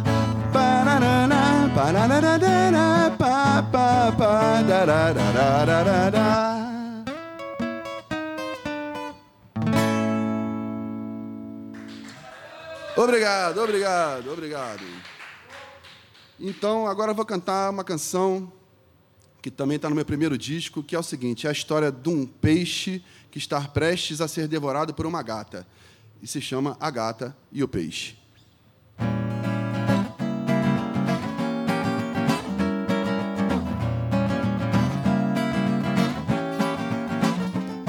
Seu sorriso é como um raio de sol. E o seu beijo é como um anzol. E eu sou um peixe e fui fisgado por ele. Só entende isso quem já se apaixonou. Você me olha e me mostra os dentes. E o seu cheiro toma conta do ambiente e se aproxima desse jeito felino. Cair nas suas garras é o meu destino. Você precisa me dizer o que é preciso acontecer pra eu ficar pra sempre junto aos seus pelos. Me dá um frio na espinha quando eu beijo a sua boca e uma vontade louca de perder a linha. Só entende isso quem já se apaixonou.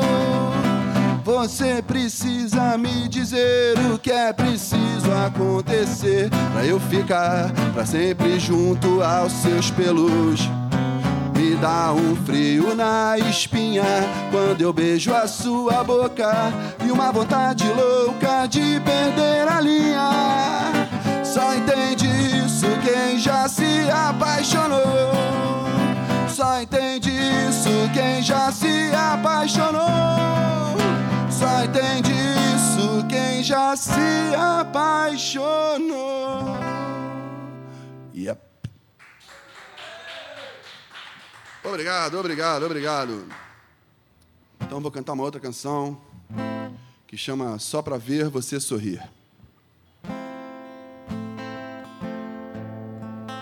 Esse seu sorriso é uma beleza que ameniza a tristeza desse mundo sem sentido.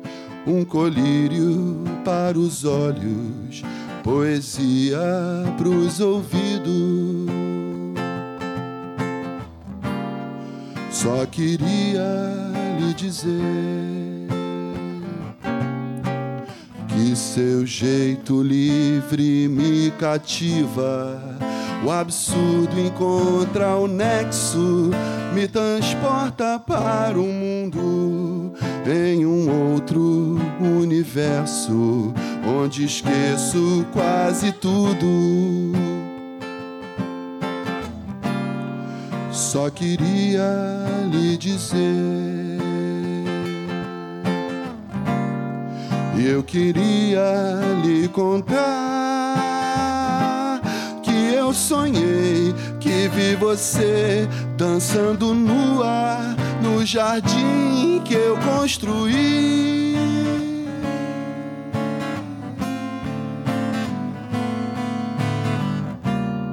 Só pra ver você sorrir. Só pra ver você sorrir.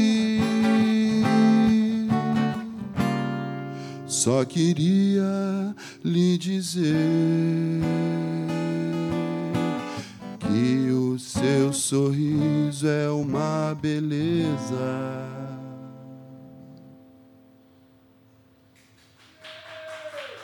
Obrigado, obrigado. E agora eu vou cantar uma canção que está nesse disco agora, no Vale da Realidade, que é uma canção que eu fiz num dia que meu filho, pouco antes da pandemia, meu filho me pediu para instalar um joguinho na televisão, um aplicativo, sei lá. E aí eu fui tentar, eu, dinossauro do milênio passado, tentar me entender com aquela máquina. E, obviamente, a máquina não me deixou fazer o que meu filho queria, a criança começou a ficar frustrada, e eu e a, a televisão mandando as mensagens para mim, não, aquelas mensagens que as máquinas mandam quando você tenta, elas não conseguem. E aí eu, para amenizar a frustração da criança, tentar fazer uma palhaçada, peguei o violão, fiquei cantando as frases que a televisão estava me mandando. Quando eu vi, eu tinha feito a canção. E aí depois eu, tinha, eu vi que eu fiz a canção bem mais do que sobre aquilo, sobre, na verdade, essa relação de, com, as, com as máquinas e exclusão digital. Enfim, tem uma série de coisas que acabou entrando nessa canção. E está nesse disco agora, foi o primeiro single do disco. Tem até um videoclipe no YouTube, não tenho mais créditos. Eu mesmo que fiz o videoclipe, peguei um, peguei um filme de domínio público da, da AT&T americana, é de 68, eles mostrando tecnologia de ponta. Em 68, o filme estava em domínio público, eu peguei, editei e tal, e fiz um clipe. Então, vou cantar essa canção aqui. É, versão unplugged, de uma canção que é bem sintetizada.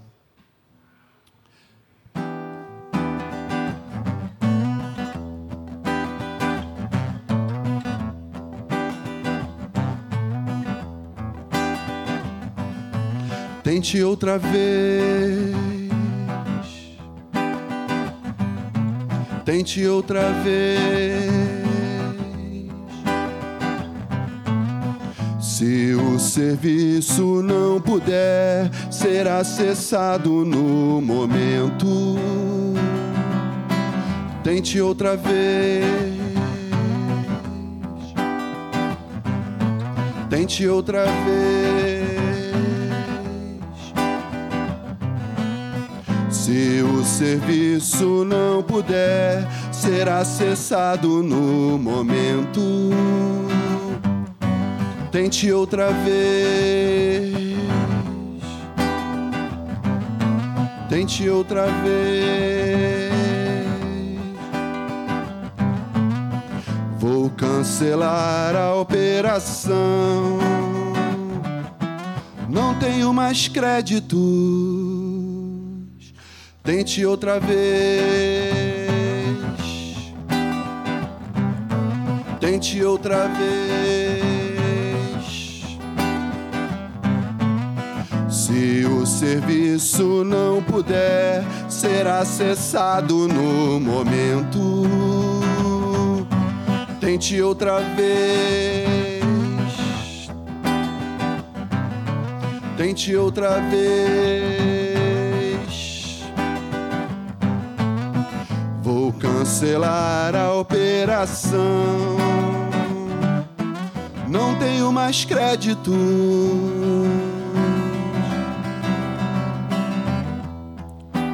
A informação não consta em nossos bancos de dados. Mas você pode entrar na fila, preencher o formulário segundo protocolo.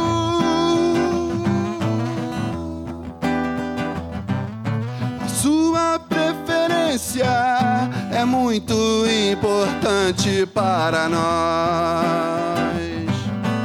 Tente outra vez.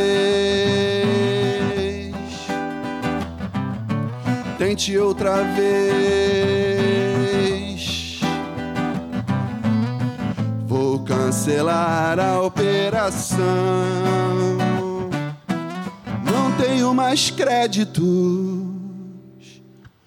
Não tenho mais créditos. Não tenho mais créditos.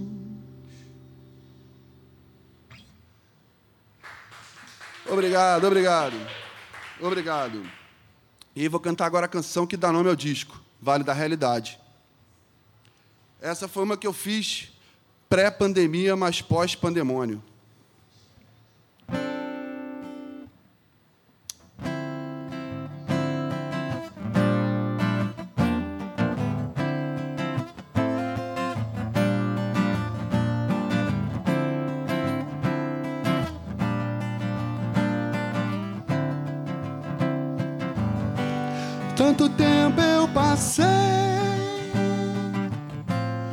Escondendo de mim, sentindo saudade daquilo que eu não vivi.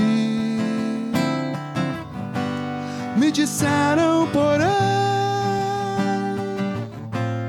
calhou de eu ouvir. Solitária é a estrada, melhor enfrentar que fugir. Procurando meu lugar de fala no vale da realidade, lutando pra manter a sanidade no vale da realidade. Tanto tempo eu levei me escondendo de mim, sentindo saudade daquilo que eu não vivi. Me disseram, porém, calhou de eu ouvir. Solitária é a estrada melhor enfrentar que fugir, procurando meu lugar de fala no vale da realidade, lutando pra manter a sanidade no vale da realidade, tentando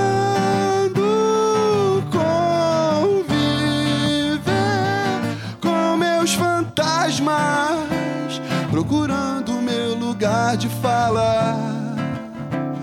No vale da realidade, lutando pra manter a sanidade.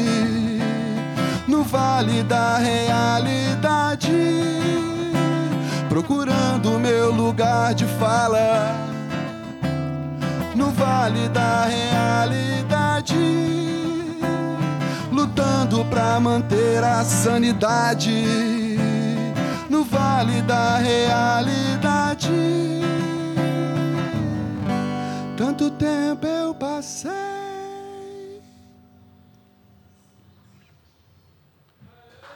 Obrigado, obrigado. Então, vou tocar Saideira agora. Uma canção que dá nome ao primeiro disco, mas que está no segundo também, que foi regravada com arranjo completamente diferente. E agora eu vou fazer a versão unplugged dela também chama-se Em Paz com os Meus.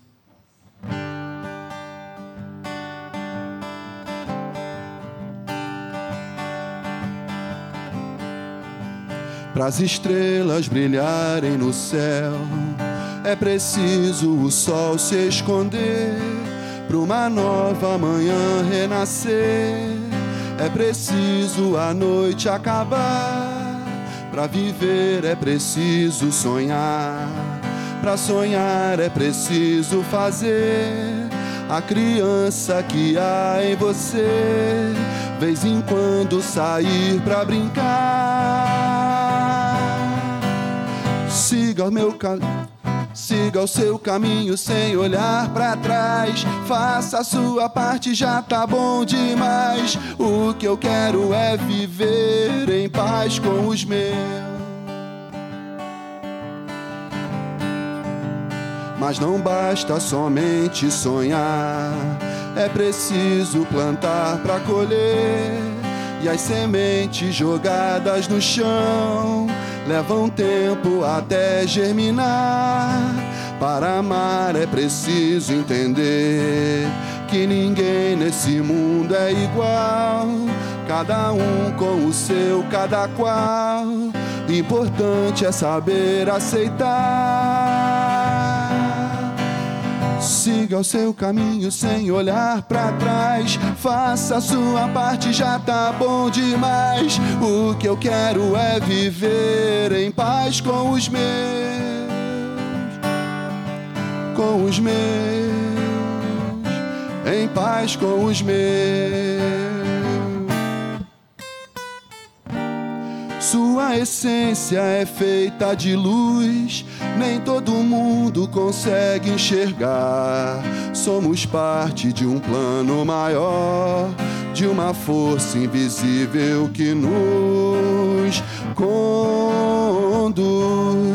Mas não basta somente sonhar, é preciso esperar para colher. E as sementes que brotam do chão levam tempo até florescer, até florescer. Siga o seu caminho sem olhar pra trás. Faça a sua parte, já tá bom demais. O que eu quero é viver em paz com os meus, com os meus, em paz com os meus.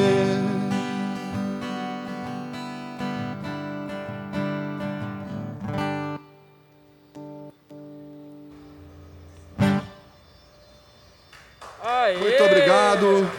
Muito obrigado pelo convite. Obrigado, Molusco. Obrigado, pessoal da produção do Barca Furada. É uma honra estar aqui. E é isso aí. Tamo junto e vamos sobreviver. Não passarão. Não passarão. Senhor Cláudio Lira, pô, que prazer, cara. Que legal, que foda tê-lo aqui. As portas do Barca sempre abertas para navegar com a gente aí, quando tiver fim. Só chegar. E pra galera, qual é a câmera? Aquela ali, né, amendoim? Essa aqui. E é isso, senhores. Obrigado por acompanhar a gente até aqui. Valeuzaço, tamo junto e até o próximo. Boa virada, né, mano, para 2022. Que a gente deixe para trás aí as ziquezeiras todas. E é isso que a gente merece, né? Tá foda, dois anos, não aguenta mais, velho. Precisamos. E fora Bolsonaro, tamo junto, galera. Um É isso, galera. boa Feliz noite. ano novo! Posso só a última coisa? Só Valeu, lembrar o pessoal, rede social, Cláudio Lira Música, Lira com Y, né? Cláudio Lira com Y, Lira, né? Não Cláudio. Cláudio Lira, arroba, é Cláudio Lira Música, Instagram, Facebook, essas coisas todas. E no Spotify, Cláudio Lira, quem me procurar vai me achar lá. Obrigado, pessoal, mais uma vez. Boa noite para todo mundo. Vamos nessa. Valeu, um abraço. Feliz ano mais. novo para todo mundo. Ih, valeu. É isso! Valeu, obrigado, Sérgio Meckler. Grande presença, tamo junto. Valeuzão. Obrigado. Valeu. Valeu.